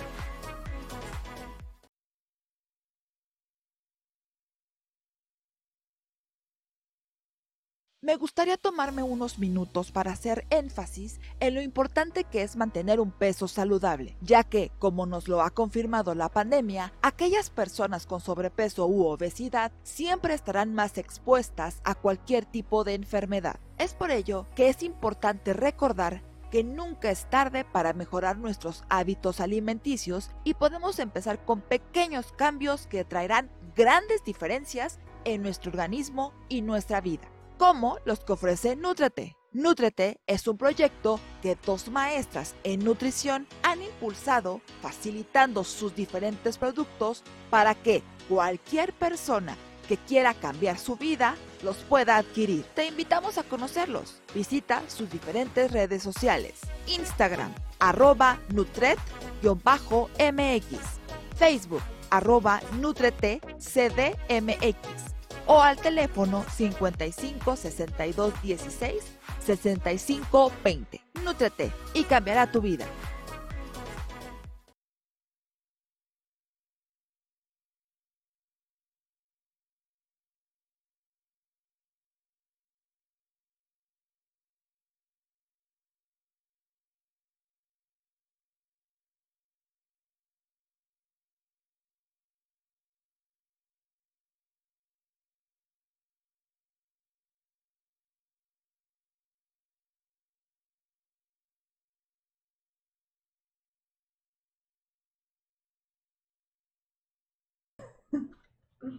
Regresamos amigos, regresamos con nuestra amiga ya eh, multipanelista con nosotros, la docente y psicoterapeuta Alicia Ortiz Rivera y comunicadora, quien obtuvo el doctorado en Ciencias Sociales por la UNAM, maestría en Psicoterapia y Psicoanalítica por el Centro de Leia, certificación en Sociología por el Instituto Mora, es integrante del Consejo Mexicano de Neurociencias docente en la UNAM y en la Universidad Humanitas, en las licenciaturas de Comunicación Psicología y Educación. Se ha especializado en neuroeducación, control de estrés y psicosomática y atención psicológica en crisis, comunicación y derechos humanos, trabajando a nivel grupal en la clínica individual con base en prácticas mindfulness, especialmente efectivas en caso de estrés crónico, trastornos de ansiedad generalizado, irritabilidad, insomnio, fibromialgia y fatiga crónica, entre otros padecimientos, esto con base en los programas del Instituto Nacional de Psiquiatría Ramón de la Fuente Muñiz. Presidente de LEIA, Instituto Mexicano Mindfulness, el Departamento de Psicología de la Universidad Autónoma de Barcelona y de Comunicación de la Universidad del Sur de California. Ha sido colaborador de diversos medios sobre temas sociales y de divulgación científica desde el 2013. Atiende pacientes en consulta privada y como instructora de Mindfulness en modalidades individual y grupal. Imparte talleres y cursos sobre esta práctica en su impacto para control del estrés en ámbitos familiares, educativo y laboral, incluidos los orientados a cubrir la NOM 035 relacionada con la detención y tratamiento de riesgos psicosociales en el trabajo. Buenos días. Muy, muy buenos días, queridos doctores. Encantada de estar aquí con ustedes. Buenos con días, bienvenida. radioescuchas. Muy bien, muy bien. Le, le pedimos que el día de hoy tratara lo que son las emociones en el personal médico y paramédico, lo que es eh, el manejo de las emociones eh, en la, y la resiliencia, eh, las cuestiones de, de- que, que hace la terapia de resiliencia, mindfulness, todo lo que está viviendo Claro. el gremio médico, paramédico, todo el personal que esté involucrado, porque con este pico que ha sido mayor que el inicio de la pandemia, que ha sido tan importante, eh, hemos visto que cada vez se, se mueren más compañeros médicos, más compañeras enfermeras, más gente involucrada en el sistema de salud. Y que realmente lo que pensábamos que, que estábamos eh, viendo que la gente que creemos tener cierta resiliencia, pues no es así, sino que no es tal la capacidad de resiliencia la que tenemos, sino que la gente se quiebra, se quiebra porque no, no estamos preparados o no estábamos preparados para una pandemia tan fuerte, tan impresionante, tan impactante, que realmente ha rebasado, yo creo, todos los límites. No habíamos tenido un... No nos los Ujú. imaginamos, es, la verdad. que ha rebasado Nunca todos nos los imaginamos que íbamos a vivir esto. Totalmente. Pues muchísimas gracias, queridos doctores, por la oportunidad de estar aquí con ustedes y de dirigirme a su amable audiencia. Pues miren, sí, efectivamente creo que es algo que no nos esperábamos, pero que también ante lo que no hemos estado adecuadamente preparados. Y, y lo que me refiero es a que seguimos viviendo en un gran estado de estrés, en un gran estado de tensión, y que en muchos casos eso no se logró, no se ha logrado, digamos, eh, controlar, estabilizar en los ambientes laborales, ni tampoco en los estados de aislamiento en que se encuentran muchas familias. Hemos visto tristemente, por ejemplo, que en este contexto pues han aumentado los reportes de violencia intrafamiliar, los, los reportes de violencia contra los niños, ¿no? Por ejemplo, que son pues las personas más indefensas, contra personas que, que tienen condiciones de vulnerabilidad. Y en ese sentido, bueno, pues el personal médico y paramédico se ha visto también especialmente vulnerabilizado, a mi juicio, porque precisamente creo que no se han estado logrando las condiciones de un balance en donde los médicos puedan encontrar, el- todo el personal pueda encontrar una, una compensación, digamos, también en los, en, en los niveles anímicos, afectivos. Creo que también como ustedes tengo la, también la, la fortuna de conocer a, compañeros que están trabajando incluso en las, en las unidades COVID y realmente son este, condiciones, pues francamente, que creo que están rebasando la capacidad física, ya no se diga emocional, o sea, horas y horas metidos en una unidad donde no pueden ir al baño, donde las etapas de descanso son mínimas, donde no pueden hidratarse o porque es mínima la, la, capacidad de tener esa. En estados de ambiente artificial, que también eso pues limita, digamos, la capacidad de respuesta cerebral, la capacidad de respuesta del organismo, la capacidad de respuesta de atención. Y todo esto pues se traduce también en, en mayores, en mayores dificultades humanamente para responder.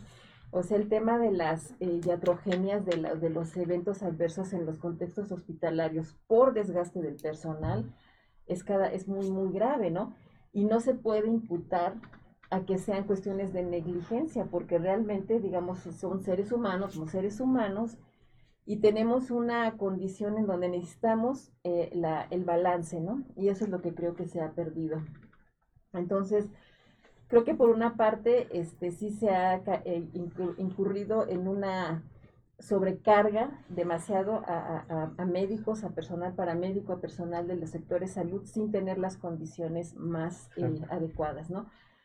Y muchas de estas condiciones realmente tendrían que ver o se podrían mejorar solamente con el trato, o sea, con la forma en que se dirigieran, en que se, en que se diera la comunicación. Y quisiera en, esta, en cierta forma, ya que veía hace rato que escuchaba el, la plática tan interesante del doctor pediatra que decía sobre este tema de los vínculos. Es que somos seres humanos que estamos unidos por vínculos afectivos. O sea, esos vínculos literalmente nos construyen y desde el punto de vista de la actividad cerebral nos permiten sincronizarnos para tener una capacidad de respuesta en cierto sentido.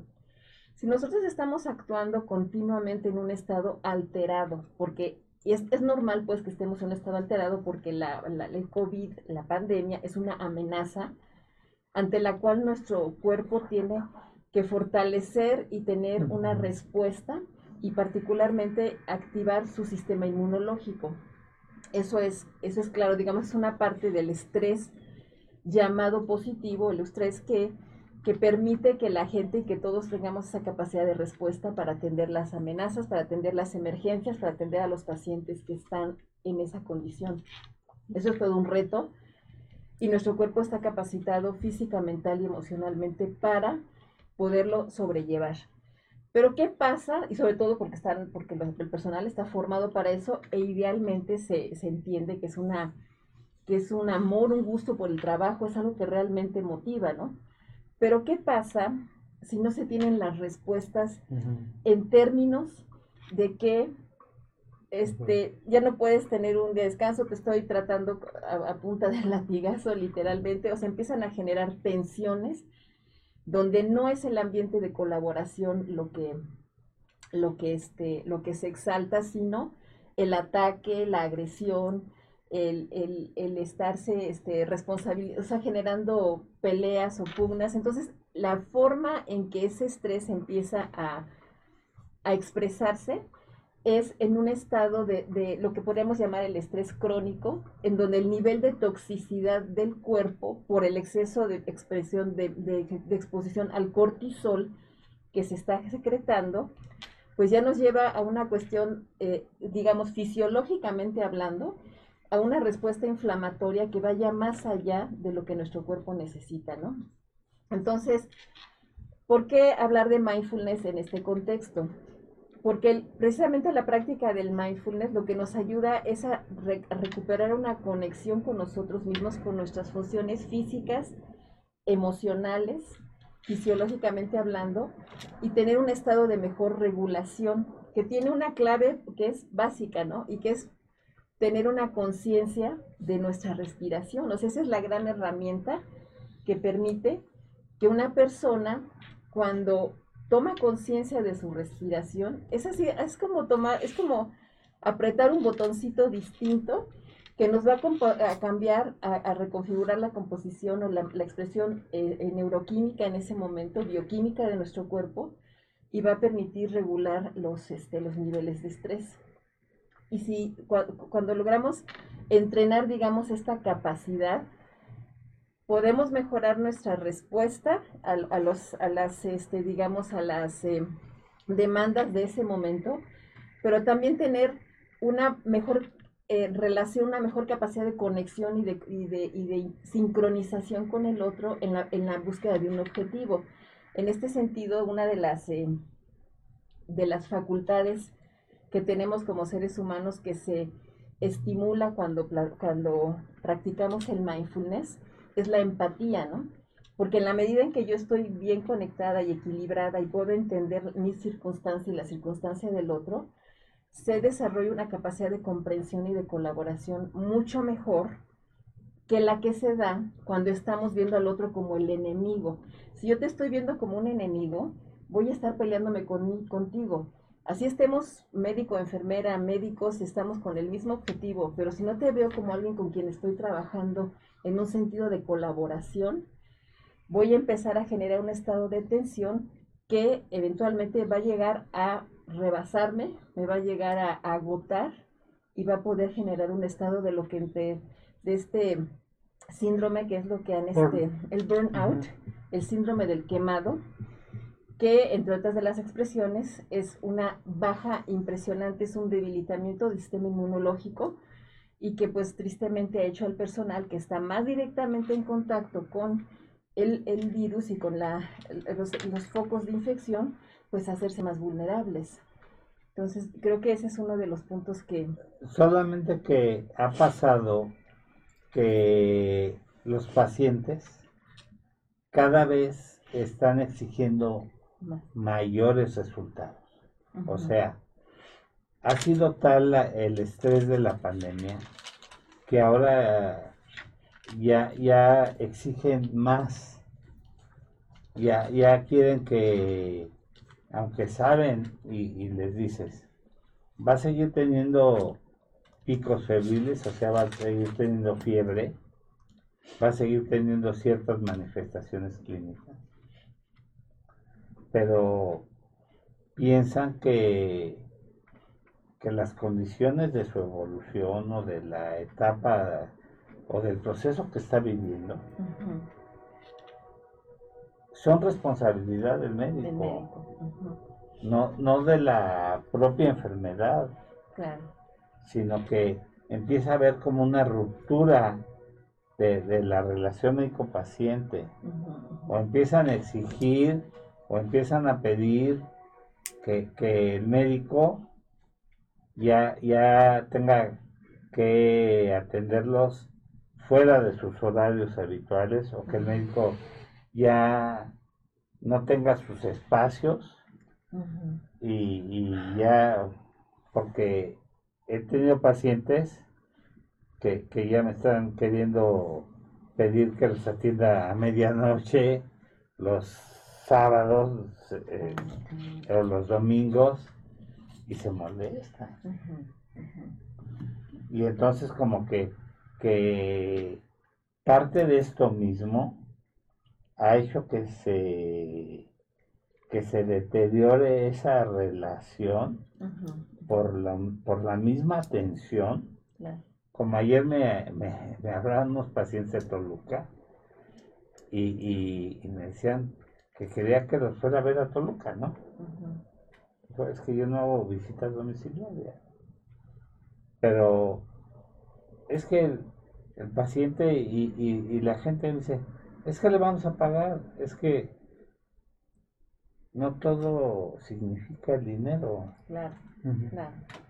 Y es que ir a Toluca significa dejar de atender muchos pacientes, pero no tan solo eso, sino significa estrés, la carretera, significa muchas cosas que los pacientes no lo entienden. Y, aprovecho esta, e, este paréntesis para hacer público de que los médicos también somos seres humanos.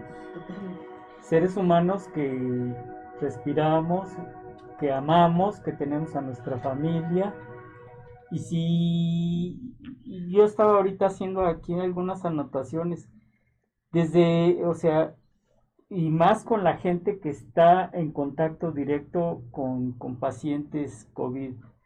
Desde el momento en que llega uno, un- el médico y se pone, se equipa, ¿sí? El, eh, no es nada más vestirse y ponerse eh, el equipo de protección personal. El problema mayor es cuando se desviste. Sí. Cuando se quitan ese equipo es cuando más contaminados y cuando más se pueden autocontaminarse. Y ese es un, un- un problema grave. El médico que ve vivir el sufrimiento, o sea, ve el sufrimiento del paciente, un paciente que, que no puede, por, por razones este, de, de esta misma pandemia, estar en contacto con familiares, ¿sí? con visitas. Entonces es un paciente que está solo. Es un paciente que está solo y al único que tiene cerca es al médico. ¿sí? Y entonces el médico se tiene que involucrar ¿sí? A- e- e- en el sentimiento de ese, de ese paciente. Ver morir a la gente eh, sin la capacidad de, de hacer algo también conlleva en, el- en el médico una frustración, frustración de no poder hacer absolutamente nada porque, porque en algunas, muchas ocasiones están perdiendo, se están perdiendo las batallas. Y perder una batalla, pues este, anímicamente le pega a- a- a- al ser humano, llámese médico, llámese enfermera, llámese camillero, o sea, es, es una guerra y en la guerra está, están todos los soldados. El mismo médico que, que- que tiene que alejarse de su familia para no involucrarlos y no llevarles eh, eh, ese virus. Entonces, hace, hace su familia, pues el hospital, la gente del hospital y, lo- y lo- y los enfermos. Y por si fuera poco, eh, eh, ser objeto de discriminación, como, como le pasó a, a nuestro compañero el doctor Omar, que, que pues que le aventaron el el café, le aventaron el café y le dijeron tú, tú traes el bicho ese y vete de aquí y no nos contamines. Si le sumamos todo ese tipo de cosas, pues estamos hablando de, de un, de un ser humano que, que, pues que está golpeado por varios lados. Totalmente. sí. Y- y todavía llegar a una institución de salud y desafortunadamente Y no contar con los que no se medios. tengan los medios y que no haya aporte de infraestructuras, no hay medicamentos, que esto no acaba. Y tristemente hablarlo, creo que vale la pena expresarlo. México, México, somos uno de los primeros países en el mundo al vivir toda esta pandemia, es donde más decesos del personal médico, todas las personas que forman parte de esa gran institución de salud, hay más decesos, hay más pérdidas. Y eso es lo triste, porque también a nuestros colegas los ponen en ese dilema, ade- además de todo lo que enumeraste, Jaime. Entonces, y, y en el momento determinado, cuando llega tu paciente a esas instancias, el decir, ¿qué le voy a ofrecer? ¿Cómo se lo puedo ofrecer? ¿Cómo se lo puedo decir? ¿Cómo me lo puede comprender? ¿Cómo lo va a tomar? Claro. ¿Llega a bien vivir o llega, si acaso, a, a bien morir?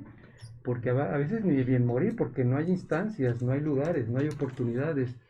Y ver todo eso a nuestros colegas también, lo que están sufriendo y lo que tienen que enfrentar, y ver la reacción de agresión de esas Aquí hay, aquí hay dos comentarios de gente que trabajan en hospitales, ¿eh? Y, y, y ahorita, por ejemplo, lo que están diciendo los legisladores norteamericanos, que hay controversias contra nuestro país por lo del tratado con, con las famosas este, empresas que, que subcontratan Outsourcing. los outsourcing Sí. Que ellos no quieren que se acaben los outsourcings, ni los republicanos ni los demócratas. O sea, quieren que, los trabajadores sigan siendo subyugados y no tengan derechos laborales. Porque a ellos les conviene, porque las empresas de outsourcing son norteamericanas. O sea, tan lejos de Dios y tan cerca de los Estados Unidos, ¿no? Dice, doctores, ¿cómo puedo tener empatía si nadie tiene empatía por mí ni por mi trabajo o esfuerzo? Soy enfermera en el norte del país y nuestras condiciones a veces platicamos. son infrahumanas y las personas, por más que se les explica, no entienden qué se hace ahí. Saludos, Alejandro. Y la segunda, doctores, mi trabajo me gusta mucho, pero después de esto del COVID, ya es un padecimiento y lo sufrimos, y más cuando perdemos a compañeros por gente irresponsable. Es triste. Saludos, Mariana, soy enfermera de Guadalajara. Wow. Es, es una situación verdaderamente crítica, alarmante, Sí. y yo creo que es crucial tomar conciencia de eso. Varias cosas que si me permiten quisiera compartir. Bueno, ah, decía usted, doctor Canales, doctor Roberto, que el tema de, de, de que yo, yo le llamaría como que hay una ruptura también del vínculo, un deterioro del vínculo entre el médico y el paciente.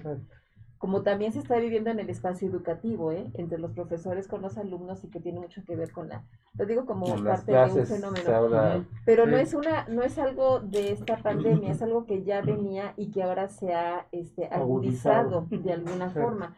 Y yo creo que eso pues llama también a, a- a un cambio, digamos, de a replantear ese vínculo, porque creo que en buena medida ha faltado para los pacientes, digamos, este, una educación, un conocimiento de cuál es el trabajo del médico y cómo es y cómo se se entiende esta dinámica de la enfermedad desde el punto de vista de la, de la medicina, pero que también entender el papel tan importante que tienen en el desarrollo de las enfermedades, de las distintas patologías, de todo el espectro que hay, los estados anímicos y emocionales de las personas, que eso ya también es responsabilidad de cada quien, tener, bueno, de- digamos que tenemos la capacidad, estamos dotados y en la medida en que podamos abordar ese nivel, esos aspectos, vamos a poder tener una mucho mejor respuesta incluso a los propios tratamientos. Por lo que lo que se ha visto es que una persona en estado de ansiedad, en estado de estrés, en estado de pánico, no tiene la misma capacidad, incluso física, de respuesta a los tratamientos médicos. Y no hay una educación en donde se entienda esa parte de lo que a mí me toca poner para que tenga éxito un buen tratamiento médico. Entonces resulta que quiero que ustedes me lo resuelvan por arte de magia, sin yo cambiar nada de mis hábitos, de mis formas de actuar, de mis formas de contexto que me está, que me está provocando un daño. Sí. Entonces, si yo no pongo nada de mi parte y, y veo que lo que usted me da no me sirve, uy, no, pues usted es el mismísimo demonio, porque Es pues no malo. sirve. Y, y caen, y caen de ser los dioses, Y que se- tampoco bueno, se trata y de si ser, se de alivia, ser los gracias a Dios. ¿no? Exactamente. La- le atinó, porque es la palabra, le atinó. O sea, creo que la medicina no es atinarle, Claro. es, es un contexto muy diferente. Porque atinar es una cosa fortuita. No, no, no, es- ustedes no están para atinar, ustedes Nosotros, saben lo que pasa, pero si el paciente no es consciente de lo que de su parte le está vulnerabilizando, entonces digo, toda la farmacología y la, el gran y maravilloso desarrollo que en esa área y todo el conocimiento que ustedes tienen de las funciones orgánicas y de cómo in- intervenir para, para regular y para modular, no va a tener la respuesta si el paciente sigue en un estado de alteración que le impide incluso escucharlos, porque a veces que no son, realmente no hay una relación donde haya una escucha. Muchas veces los pacientes lo que necesitamos, digamos, del otro lado, es descargar esa tensión, esa, ese miedo, esa ansiedad, y la figura del médico es una gran, es un gran este paliativo, es un gran, es un gran apoyo sí, y, y con una buena orientación y con un buen vínculo, eso se logra realmente este, Sí, sí, transformar en una relación altamente terapéutica. Pero cuando yo no, yo voy a un estado de ansiedad, de tensión, de miedo, de pánico y quiero que usted me la quite como del lugar, ese no es su trabajo, doctor. O sí, sea, sí, sí, doctora, o sea, como lo están mencionando ustedes también, el, el problema que nos enfrentamos no nada más viene de COVID, ujú, de que se esté expresando de una manera mm, extrema, se entiende por qué, pero ese problema lo tenemos generacional, o sea, vengo a que me resuelva la vida, vengo a que me resuelva mi situación, casi te piden, saca una vara mágica. Exacto. Y, y sobre todo, hay, hay pacientes que desafortunadamente presionan tanto a los médicos, resuélvemelo en este momento. ¿Sabe qué? No me, no, no me platiques de lo que se trata mi padecimiento, tú simplemente resuélvemelo. Quiero ver resultados, si no, este, no tengo tiempo. Entonces, ese aspecto es muy importante también, Roberto, de lo que estabas mencionando hace un momento. O sea, tener la participación precisamente y el apoyo por parte de nuestros pacientes. Sobre, lo estamos viendo ahorita. ¿Por qué se está incrementando esto? Sabemos que se está incrementando, bueno, nunca ha bajado, vamos a la alza, esto nos repunte, no estamos saliendo de la primera etapa todavía. ¿Y por qué nos está incrementando? Porque no se están llevando las medidas y porque nos está pronto a aproximarse más nuestros cambios climáticos, donde se están instalando una serie de padecimientos respiratorios que nos van a agravar más esto y nos van a poner en situación todavía más, más precaz. Entonces aquí en, este, en esta situación, nosotros como médicos, nuestros compañeros que están en esos lugares en donde prácticamente a veces no saben ni qué hacer ni cómo actuar. Aquí creo que el punto, el punto fundamental, hay una palabra que se llama ser, eh, donde hay una tanta empatía, hay tanto altruismo, Fatiga por la empatía, ¿no? hay tanto eh, Ay, se me está yendo el nombre. Así a ver si lo recuerdo al rato la, palabra dentro de la resiliencia. Eh, es una palabra que nos logra de alguna manera tener ese acercamiento de mirarnos, no tan solo tocarnos, mirarnos, comprendernos, manejar ese tipo de empatía, tener ese tipo de compasión por nosotros mismos. Ser verdaderamente altruistas, no nada más el médico ser el altruista, sino también el, Claro. el propio paciente entender el concepto de lo que es el altruismo. O sea, ayudar al prójimo, ayudarnos a nosotros como médicos, ayudar a nuestros propios pacientes, llevar todas las medidas que tenemos que llevar. Claro. Creo que ahí es un concepto que nos ayudaría a avanzar bastante. ¿O qué nos diría, doctora? Sí, sí, creo que, mire, eh, esta, eh, teniendo en, en el foco esta parte de la del mindfulness. Ralentizar se llama Ralen- ra- Ralentizar. ralentizar, entiendo, ese- no sé si estemos con la- el mismo concepto, pero desde el punto de vista de esta práctica es, es reducir el ritmo de una función, ¿no? En este caso, ralentizar la respiración es una medida que ayuda muchísimo a cambiar y a regular la, a cambiar la bioquímica del cuerpo y eso permite regular la, este, la ansiedad que se tiene. Y eso es crucial, saber aprender a regular las emociones, entre ellas esta que estamos viviendo ahora con tanta intensidad, que es la ansiedad o el miedo, o que nos, que nos puede generar esta tensión constante que enferma literalmente. Entonces, al ralentizar, podemos tener una perspectiva distinta y una capacidad de respuesta distinta. Cuando nosotros ralentizamos, reitero, la respiración, se- se logra una mejor oxigenación a nivel de todo el cuerpo y particularmente a partir a, a nivel de los, de los centros cerebrales que permiten la atención, tener una mayor precisión y tener una mejor conexión con lo que estamos haciendo. Es contrario cuando estamos en un estado de tensión por miedo. Hagan de cuenta que nuestro, nuestra visión se cierra como en una perspectiva de túnel, en donde yo nada más, mi cerebro nada más va a tratar de ver los aspectos que me van a permitir salir de la urgencia en la que estoy, pero dejo de ver en el contexto muchas de las posibilidades que me podrían permitir apoyar y hacer una mejor gestión de ese tipo de, de, este, de, de urgencia, ¿no? Entonces digo, si, es- viendo esta parte de, de lo de la ralentización, ¿no? Pero creo que algo de lo que tenemos ahorita un gran reto es generar esos procesos educativos de qué es lo que podemos hacer para poder controlar, regular nuestros estados emocionales, porque lo que creo que está pasando en este, en este contexto es que estamos tan rebasados por la ansiedad que la estamos continuamente volcando los pacientes en, en- los médicos, los, los este, papás y los alumnos, los profesores en el contexto laboral. Y eso no está ayudando nada. O sea, en lugar de convertirnos en, en, gente solidaria que estamos trabajando por un mismo objetivo, nos está haciendo ver como enemigos y eso al cuerpo, al cerebro, lo que hace es generarle una respuesta de lucha que, este, que yo voy a tratar de combatir. Además, estamos viviendo en un contexto donde se está manejando un discurso muy, muy, muy polarizado, ¿no? Los buenos, los malos, los de arriba, los de abajo, los, estos, los otros, ¿no? Entonces eso no ayuda mucho para generar, para generar contextos de colaboración. Si yo salgo, los estoy viendo, si yo estoy aquí y veo a ustedes como enemigos, digo, mi sistema nervioso va a estar así, mis centros, este, mi, los niveles de cortisoles que generan mis, mis glándulas adrenales van a estar al máximo. Y esto me va a estar generando una tensión que me va literalmente a enfermar. Cuando hay un exceso de, de, exposición de cortisol del organismo más allá del necesario para la función reparatoria, se vuelve una cuestión crónica.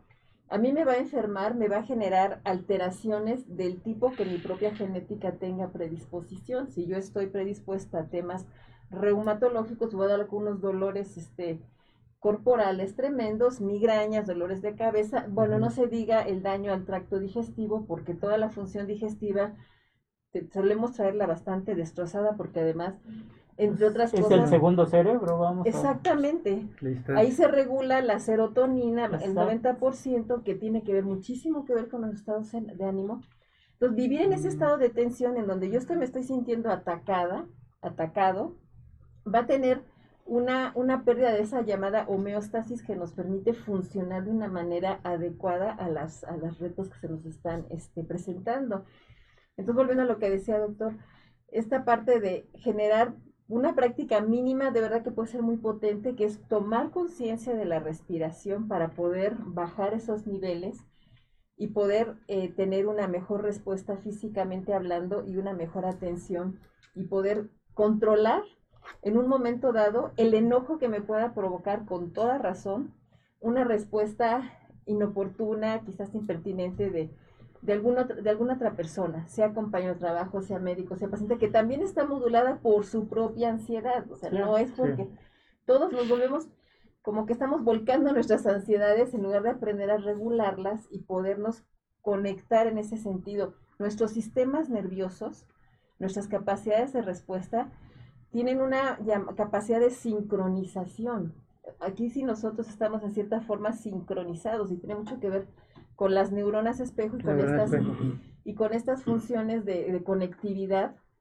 El nervio vago, hay una, hay una teoría de un este, reconocido investigador estadounidense, el doctor Stephen Porges, que habla de, de la importancia de entender la función del nervio vagal, del nervio vago, porque es el que nos permite precisamente generar esos estados de homeostasis en donde yo puedo conectar de una forma más empática y más eh, amable y, colaborativa con el otro, en la medida en que tengo la capacidad de entender su situación y de, y de, y de, y de, y de identificarme y poder, y poder saber también las situaciones que está viviendo y poder generar, reitero, ese clima de colaboración. El mindfulness está llamado a eso, digo, es buena, es parte de lo que nos, de, lo que nos entrena, de lo que nos capacita para poder comprender cómo está funcionando esa conexión tan eh, importante que es la mente con el cuerpo y que es en la que está en el fondo de la capacidad de regular los estados de ansiedad o la pérdida de esa capacidad que es lo que ahorita está vulnerabilizando tanto a la gente en general y en particular a quienes están directamente expuestos en los centros hospitalarios. Acá, acá hay otra pregunta interesante y saludamos también a Lidia Araceli Andrade Muñoz, esposa de Gabriel Rojas, y a la doctora Amado Ramírez Aguilar, que nos manda unas personas para que vean lo del aire acondicionado que se piensa poner aquí este, doctores, nosotros tenemos que comprar nuestro material para poder ayudar y hacer nuestra chamba. Nadie nos los da y la gente no entiende nuestros esfuerzos. Ahí es difícil tener empatía y sentimos que somos el enemigo y no quien ayuda. Soy enfermera y es triste nuestra situación, al menos en, en Tamaulipas. Sí, saludos Sandra y gracias por el programa. Y hay otra que dice, Eh, doctores, ¿cómo puedo evitar la ansiedad? He tenido compañeros que han muerto y a consecuencia del COVID. Me da pánico ya ir a trabajar. ¿Qué me recomiendan, qué me recomiendan hacer? Humberto, saludos. Pues sí, no bajar la guardia. Pero yo creo que es, o sea, es una posición muy difícil, ¿no? O sea, porque eh, es, estamos hablando de una guerra y estamos hablando de que, de que los soldados de la trinchera pues tienen miedo. Y La obviamente línea, pues, es la primera la línea primera y línea. obviamente pues son los más vulnerables. Entonces hay que entender a esa gente. Totalmente. Y, y- sí, y- sobre todo, sobre todo, hay un aspecto muy importante. Mientras nosotros como seres humanos nos neguemos a la realidad, ahorita que está comentando del miedo al salir, nos neguemos a la realidad de que estamos viviendo una situación extrema y que esto no va a quitarse tan, tan fácilmente y que llegó prácticamente, así como llegó la influenza, el H1N1 en su momento, de aquellos años de los 80, que llegó para quedarse, estamos hablando de una situación donde hay otro germen que llegó para quedarse. Exista vacuna o no exista vacuna, si existan las campañas o no existan las, las campañas, porque prácticamente recordar los gérmenes, una vez estando ahí, esto se convierte en un, un proceso de, de guerra biológica. Al hacer una guerra biológica, si uno hace reconocimiento, estamos hablando de una relación, de una- un intercambio. Hablamos de simbiosis en el mismo organismo, nuestras propias bacterias, pero aquí estamos hablando de, una, de un germen, de un virus, en un momento determinado ha formado parte durante muchos años de nuestro sistema, en este caso en contacto con virus y en contacto con bacterias. Es muy normal que suceda. Pero ha, ha salido fuera de control. Pero hay que entender que ese germen o esos gérmenes, esos seres mutantes, se oye muy cruel lo que voy a decir. Una vez que han entrado en, des- en descontrol y es una guerra biológica, han, salido de descontrol porque ellos están buscando la manera de poder vivir, de poder subsistir, así como nosotros. Entonces tenemos que entender que tenemos que adaptarnos, que esto llegó para quedarse, que si llevamos todas las medidas y lo que habíamos comentado la vez pasada, la mejor vacuna, la mejor vacuna en este momento es la, es la, es la educación, es la prevención. Y aceptar que sí, que existe esto. Y que vamos a vivir con esto durante tiempo. ¿Cuánto? No sé.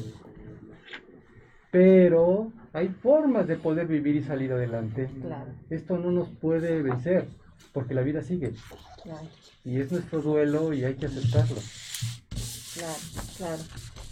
Claro, creo que, creo que eh, una de las cosas que es bien, bien importante, ¿verdad? Y a veces, muchas veces, bueno, no solemos a veces ponerle atención, es cómo estamos generando esta, cómo estamos platicando, cómo estamos narrando esto, este proceso, ¿no?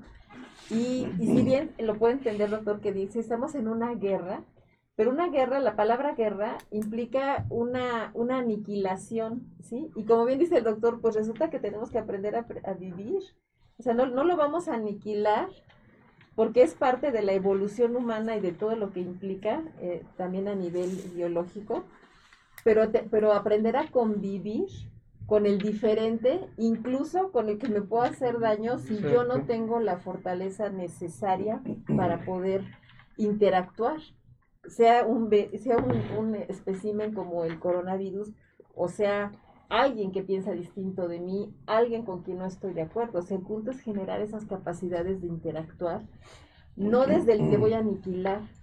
Y, y esto no es de- y esto es una, digamos, no tiene que ver con, con bajar la guardia en términos de todas las precauciones que son importantes que tengamos, porque precisamente eso es lo que nos va a fortalecer, no generando un- una actitud de me vale gorro, yo no hago nada porque ya llego para que hacen, no, es saber que en, en nuestra diferencia estamos ocupando un espacio común que es este mundo, no es este planeta y es la, físicamente el espacio que, que representa.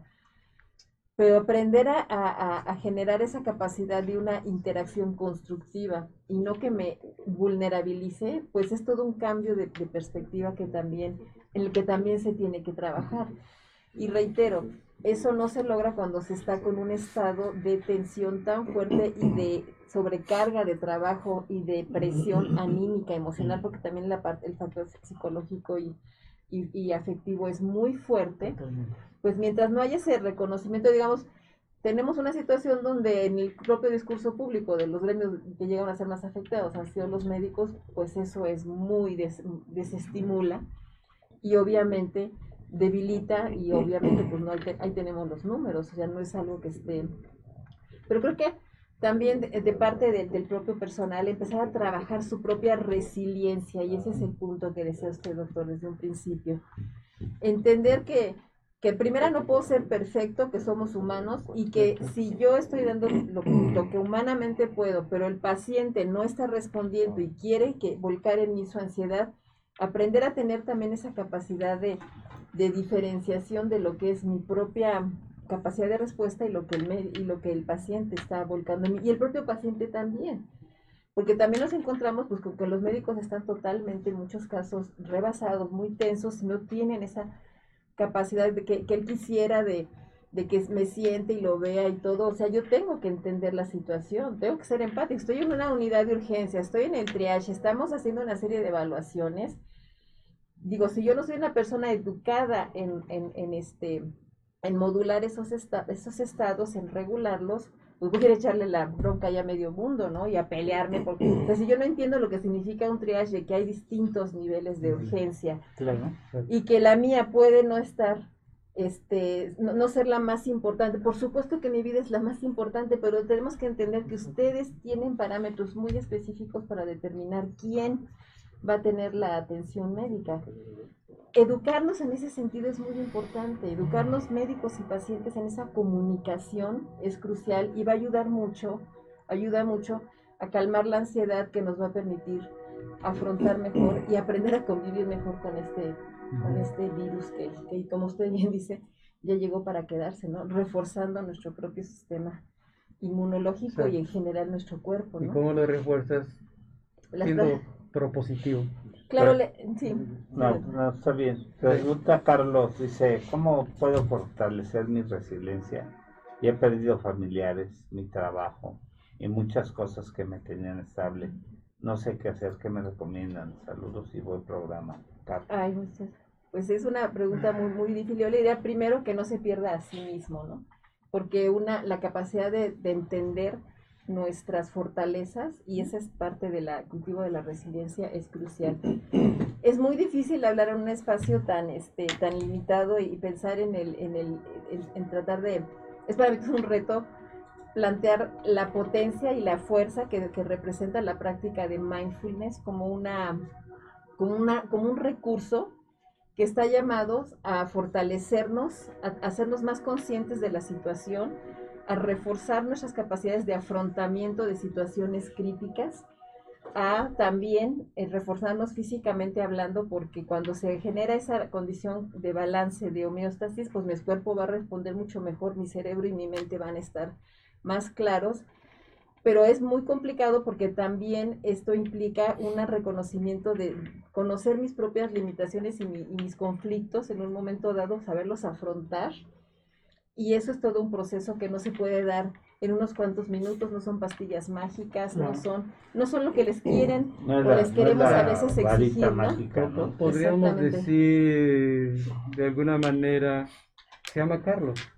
Carlos. Carlos. De alguna manera entender, Carlos, que como nos dice la, la doctora, es eh, aprender primeramente a acompañarte estar contigo mismo porque la respuesta así como la quieres encontrar, la, quieres comprender, no la vas a encontrar allá afuera. Sí, este programa es una manera de, de dirigir, de, de, recomendar y precisamente en este momento la, la principal recomendación sería vérate hacia adentro, valora tu ser como persona, empieces con toda la experiencia que has tenido con tus familiares o con tus allegados, tómalo como algo que te va, a te va a engrandecer tu espíritu, te va a engrandecer tu ser, te va a dar tiempo y te va a dar oportunidad de retomar el camino y entender que, la vida no termina ahí, que la vida es algo más. y, y- y que tú como ser humano tienes que amarte. Un momento en que estés contigo mismo, encuentres tu verdadero ser, vas a encontrar tu verdadero motivo, vas a encontrar la respuesta en ti mismo y, y vas a empezar a fluir. Y te vas a, a- a- en un momento determinado vas a ser parte de, de una cadena de engranaje en donde tú puedes participar a los demás que estén pasando esa misma etapa, hacia dónde tienen que dirigirse y y formar lo que se llama esta, esta verdadera resiliencia colectiva, Totalmente. en donde todos tenemos que ser altruistas y apoyarnos unos con los otros. Claro. Oigan, este, perdón porque apenas llegué por motivos de trabajo, pero pues muchas gracias por estarnos sintonizando. Y pues ya saben, miren, este, aquí con la sorpresa que tenemos un aro de luz. Ojalá lo puedan ver, ahorita le tomo una foto y se las envío. La Pero fundación ahora, ¿qué fundación Roberto fuera? Canales. Ah, pues ya ven, le agradecemos. Y ahora sí parecemos unos verdaderos TikTokers, influencers con ese aro de luz, ¿ok? Lo Entonces, por... ¿cómo? Lo tienes que pasar al final. Ah, sí, sí, por eso ya ahorita le tomo la foto y ya este, para que lo vean, ¿no? Cómo está todo eso. Bueno, y pues por favor, siempre recordándoles que ya saben, si alguno de ustedes quiere anunciarse aquí con el programa, tenemos varios niveles, varios presupuestos que lo pueden preguntar, ya sea directamente o a través del WhatsApp, algún laboratorio, quien esté interesado, por supuesto, en, en todos los niveles. Y síguenos en todas las redes sociales, ya sabes. Un saludo para mi esposa, que los, les manda han bendiciones, ya la habían saludado, gracias. Y pues ya sabes, estamos en Spotify, Instagram, YouTube, todas las plataformas digitales y por supuesto Twitter. Gracias. Tus debilidades. Adelante. Cabe adelante. mencionar que, que el programa no es con fines de lucro, sino las aportaciones que se hacen es para mejorar la calidad del equipo y para mejorar las instalaciones. Y, y quisiera mencionar ahorita que se está hablando de resiliencia, nos está saludando una paciente, Guadalupe Cavieres Mojar, quien tuvo una peritonitis por un apéndice perforada y, y le hicieron un estoma, o sea, y, y llegó a mi consulta y después de, de un cuadro peritoneal tremendo. Y bueno, ella estuvo casi un mes en el Seguro Social este, y pensaba pues, que ya moría. Y, y yo le dije, todo depende de ti, todo depende de tu forma de pensar, todo depende de, de lo que tú quieras que pase. Obviamente tuvo buenos cuidados, tiene un hijo extraordinario que tuve la oportunidad en ese entonces yo traerlo al mundo y, y la novia de, de- del chico, una extraordinaria muchacha, que no recuerdo el nombre, y ahora ya está próxima que le cierren el, el intestino. Te saludo, Lupita. Tú eres un ejemplo clásico de una buena resiliencia, de un buen manejo de la mente. Eres un ejemplo clásico de una fuerza de voluntad inquebrantable.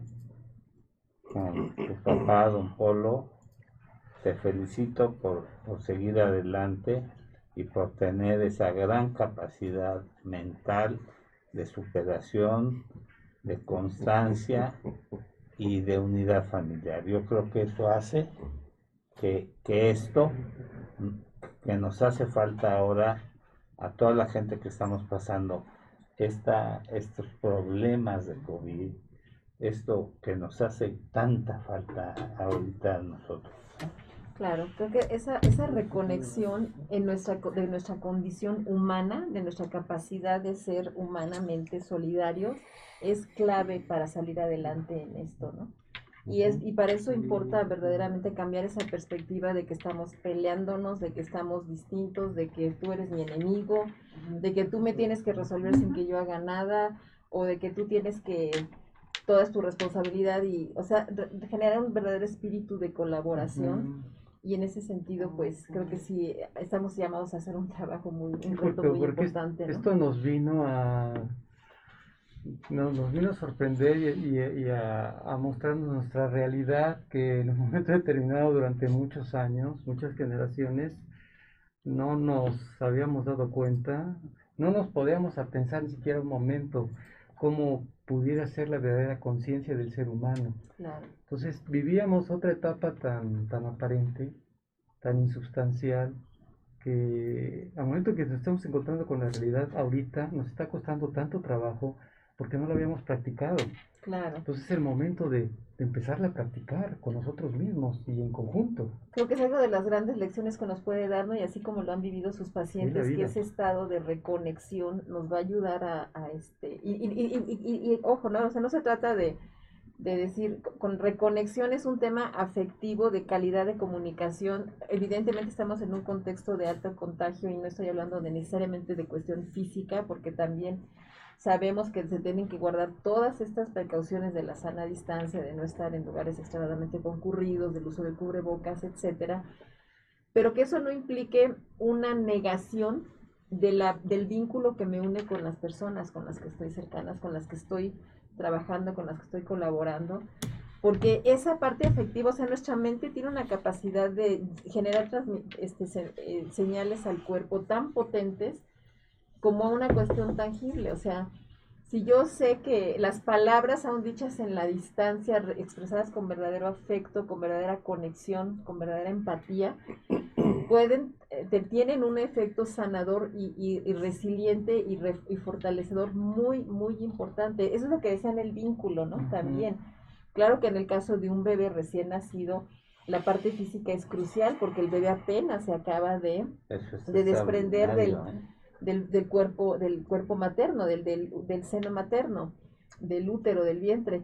Pero en el caso de nosotros que ya tenemos una estructura cerebral más desarrollada, este, donde nuestras capacidades cognitivas están ya en su mayor nivel de maduración, pues tener esa conciencia precisamente, esa, esa actividad, esa condición psíquica de entender y de conectar con el otro, no necesitamos la, la parte física necesariamente, podemos y podemos ayudar a los niños a que este, también suplan esa parte en este contexto. Porque ahí empiezan los niños la resiliencia, la enseñanza.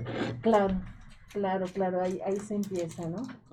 Bueno, pues estamos como diría una palabra, ¿no? Estamos tan cerca y tan lejos, Sí, pero hay que practicarlo al revés. exactamente. Estamos tan lejos, pero al mismo tiempo tan cerca. Sí, claro, Sería todo lo contrario. claro. Sí, Ya nada más, eh, para cerrar, es un reconocimiento al ingeniero Pablo del Casillo, que re- recibe un reconocimiento iberoamericano de, del Colegio Iberoamericano de Ingenieros eh, a su labor como ingeniero mexicano a nivel iberoamericano, a nivel de Estados Unidos, de Sudamérica, de Brasil y de México. Hoy recibe un reconocimiento internacional. Y Pablo, que es un amigo personal y muy querido, desde aquí te mando un abrazo solidario. Espero poder más tarde estar contigo a la recepción de ese reconocimiento y mi cariño y mi reconocimiento personal hacia esa gran labor que has hecho por México y las grandes obras que has dejado en nuestro país. Y este, pues no sé si tengan algo que decir mis compañeros, Ah, eh, sí. alguno porque estamos por irnos. Muchísimas gracias, pues, gracias por la oportunidad. Yo quisiera invitarlos, eh, les he comentado que formo parte del Consejo Mexicano de Neurociencias Sí. y vamos a organizar un webinar gratuito para hablar de mindfulness, sus aplicaciones terapéuticas en una perspectiva desde las neurociencias. Esto va a ser el lunes 14 de diciembre a las 7 de la noche, es de libre acceso y es cosa de que nos hagan favor de entrar a la página del Consejo Mexicano de Neurociencias.org en donde estaría la información.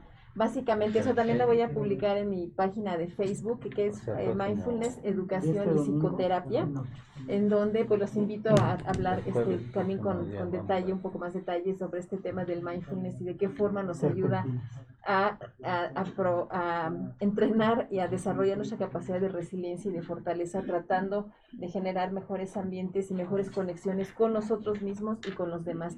Muchísimas gracias por esta Este, Nos manda el link, doctora, para Sí. compartirlo en la página, ¿no? Muchísimas gracias, Por por supuesto.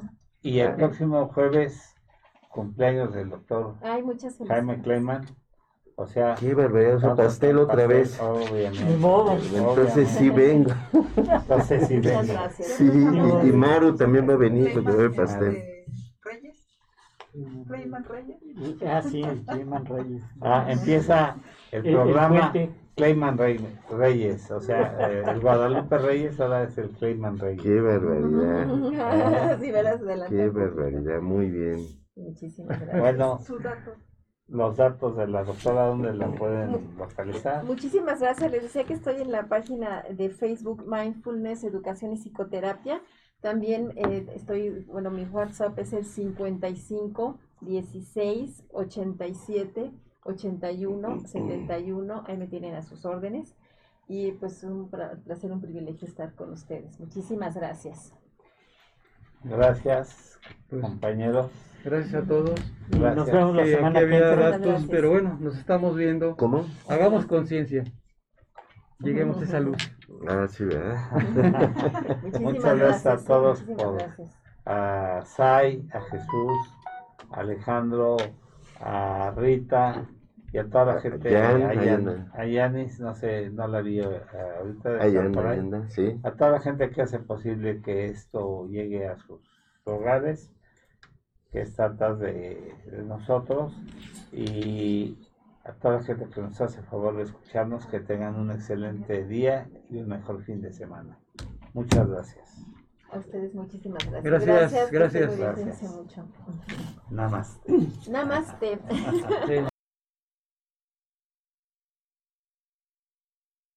Me gustaría tomarme unos minutos para hacer énfasis en lo importante que es mantener un peso saludable, ya que, como nos lo ha confirmado la pandemia, aquellas personas con sobrepeso u obesidad siempre estarán más expuestas a cualquier tipo de enfermedad. Es por ello que es importante recordar que nunca es tarde para mejorar nuestros hábitos alimenticios y podemos empezar con pequeños cambios que traerán grandes diferencias en nuestro organismo y nuestra vida como los que ofrece Nútrete. Nútrete es un proyecto que dos maestras en nutrición han impulsado, facilitando sus diferentes productos para que cualquier persona que quiera cambiar su vida los pueda adquirir. Te invitamos a conocerlos. Visita sus diferentes redes sociales. Instagram, arroba Nutret-MX.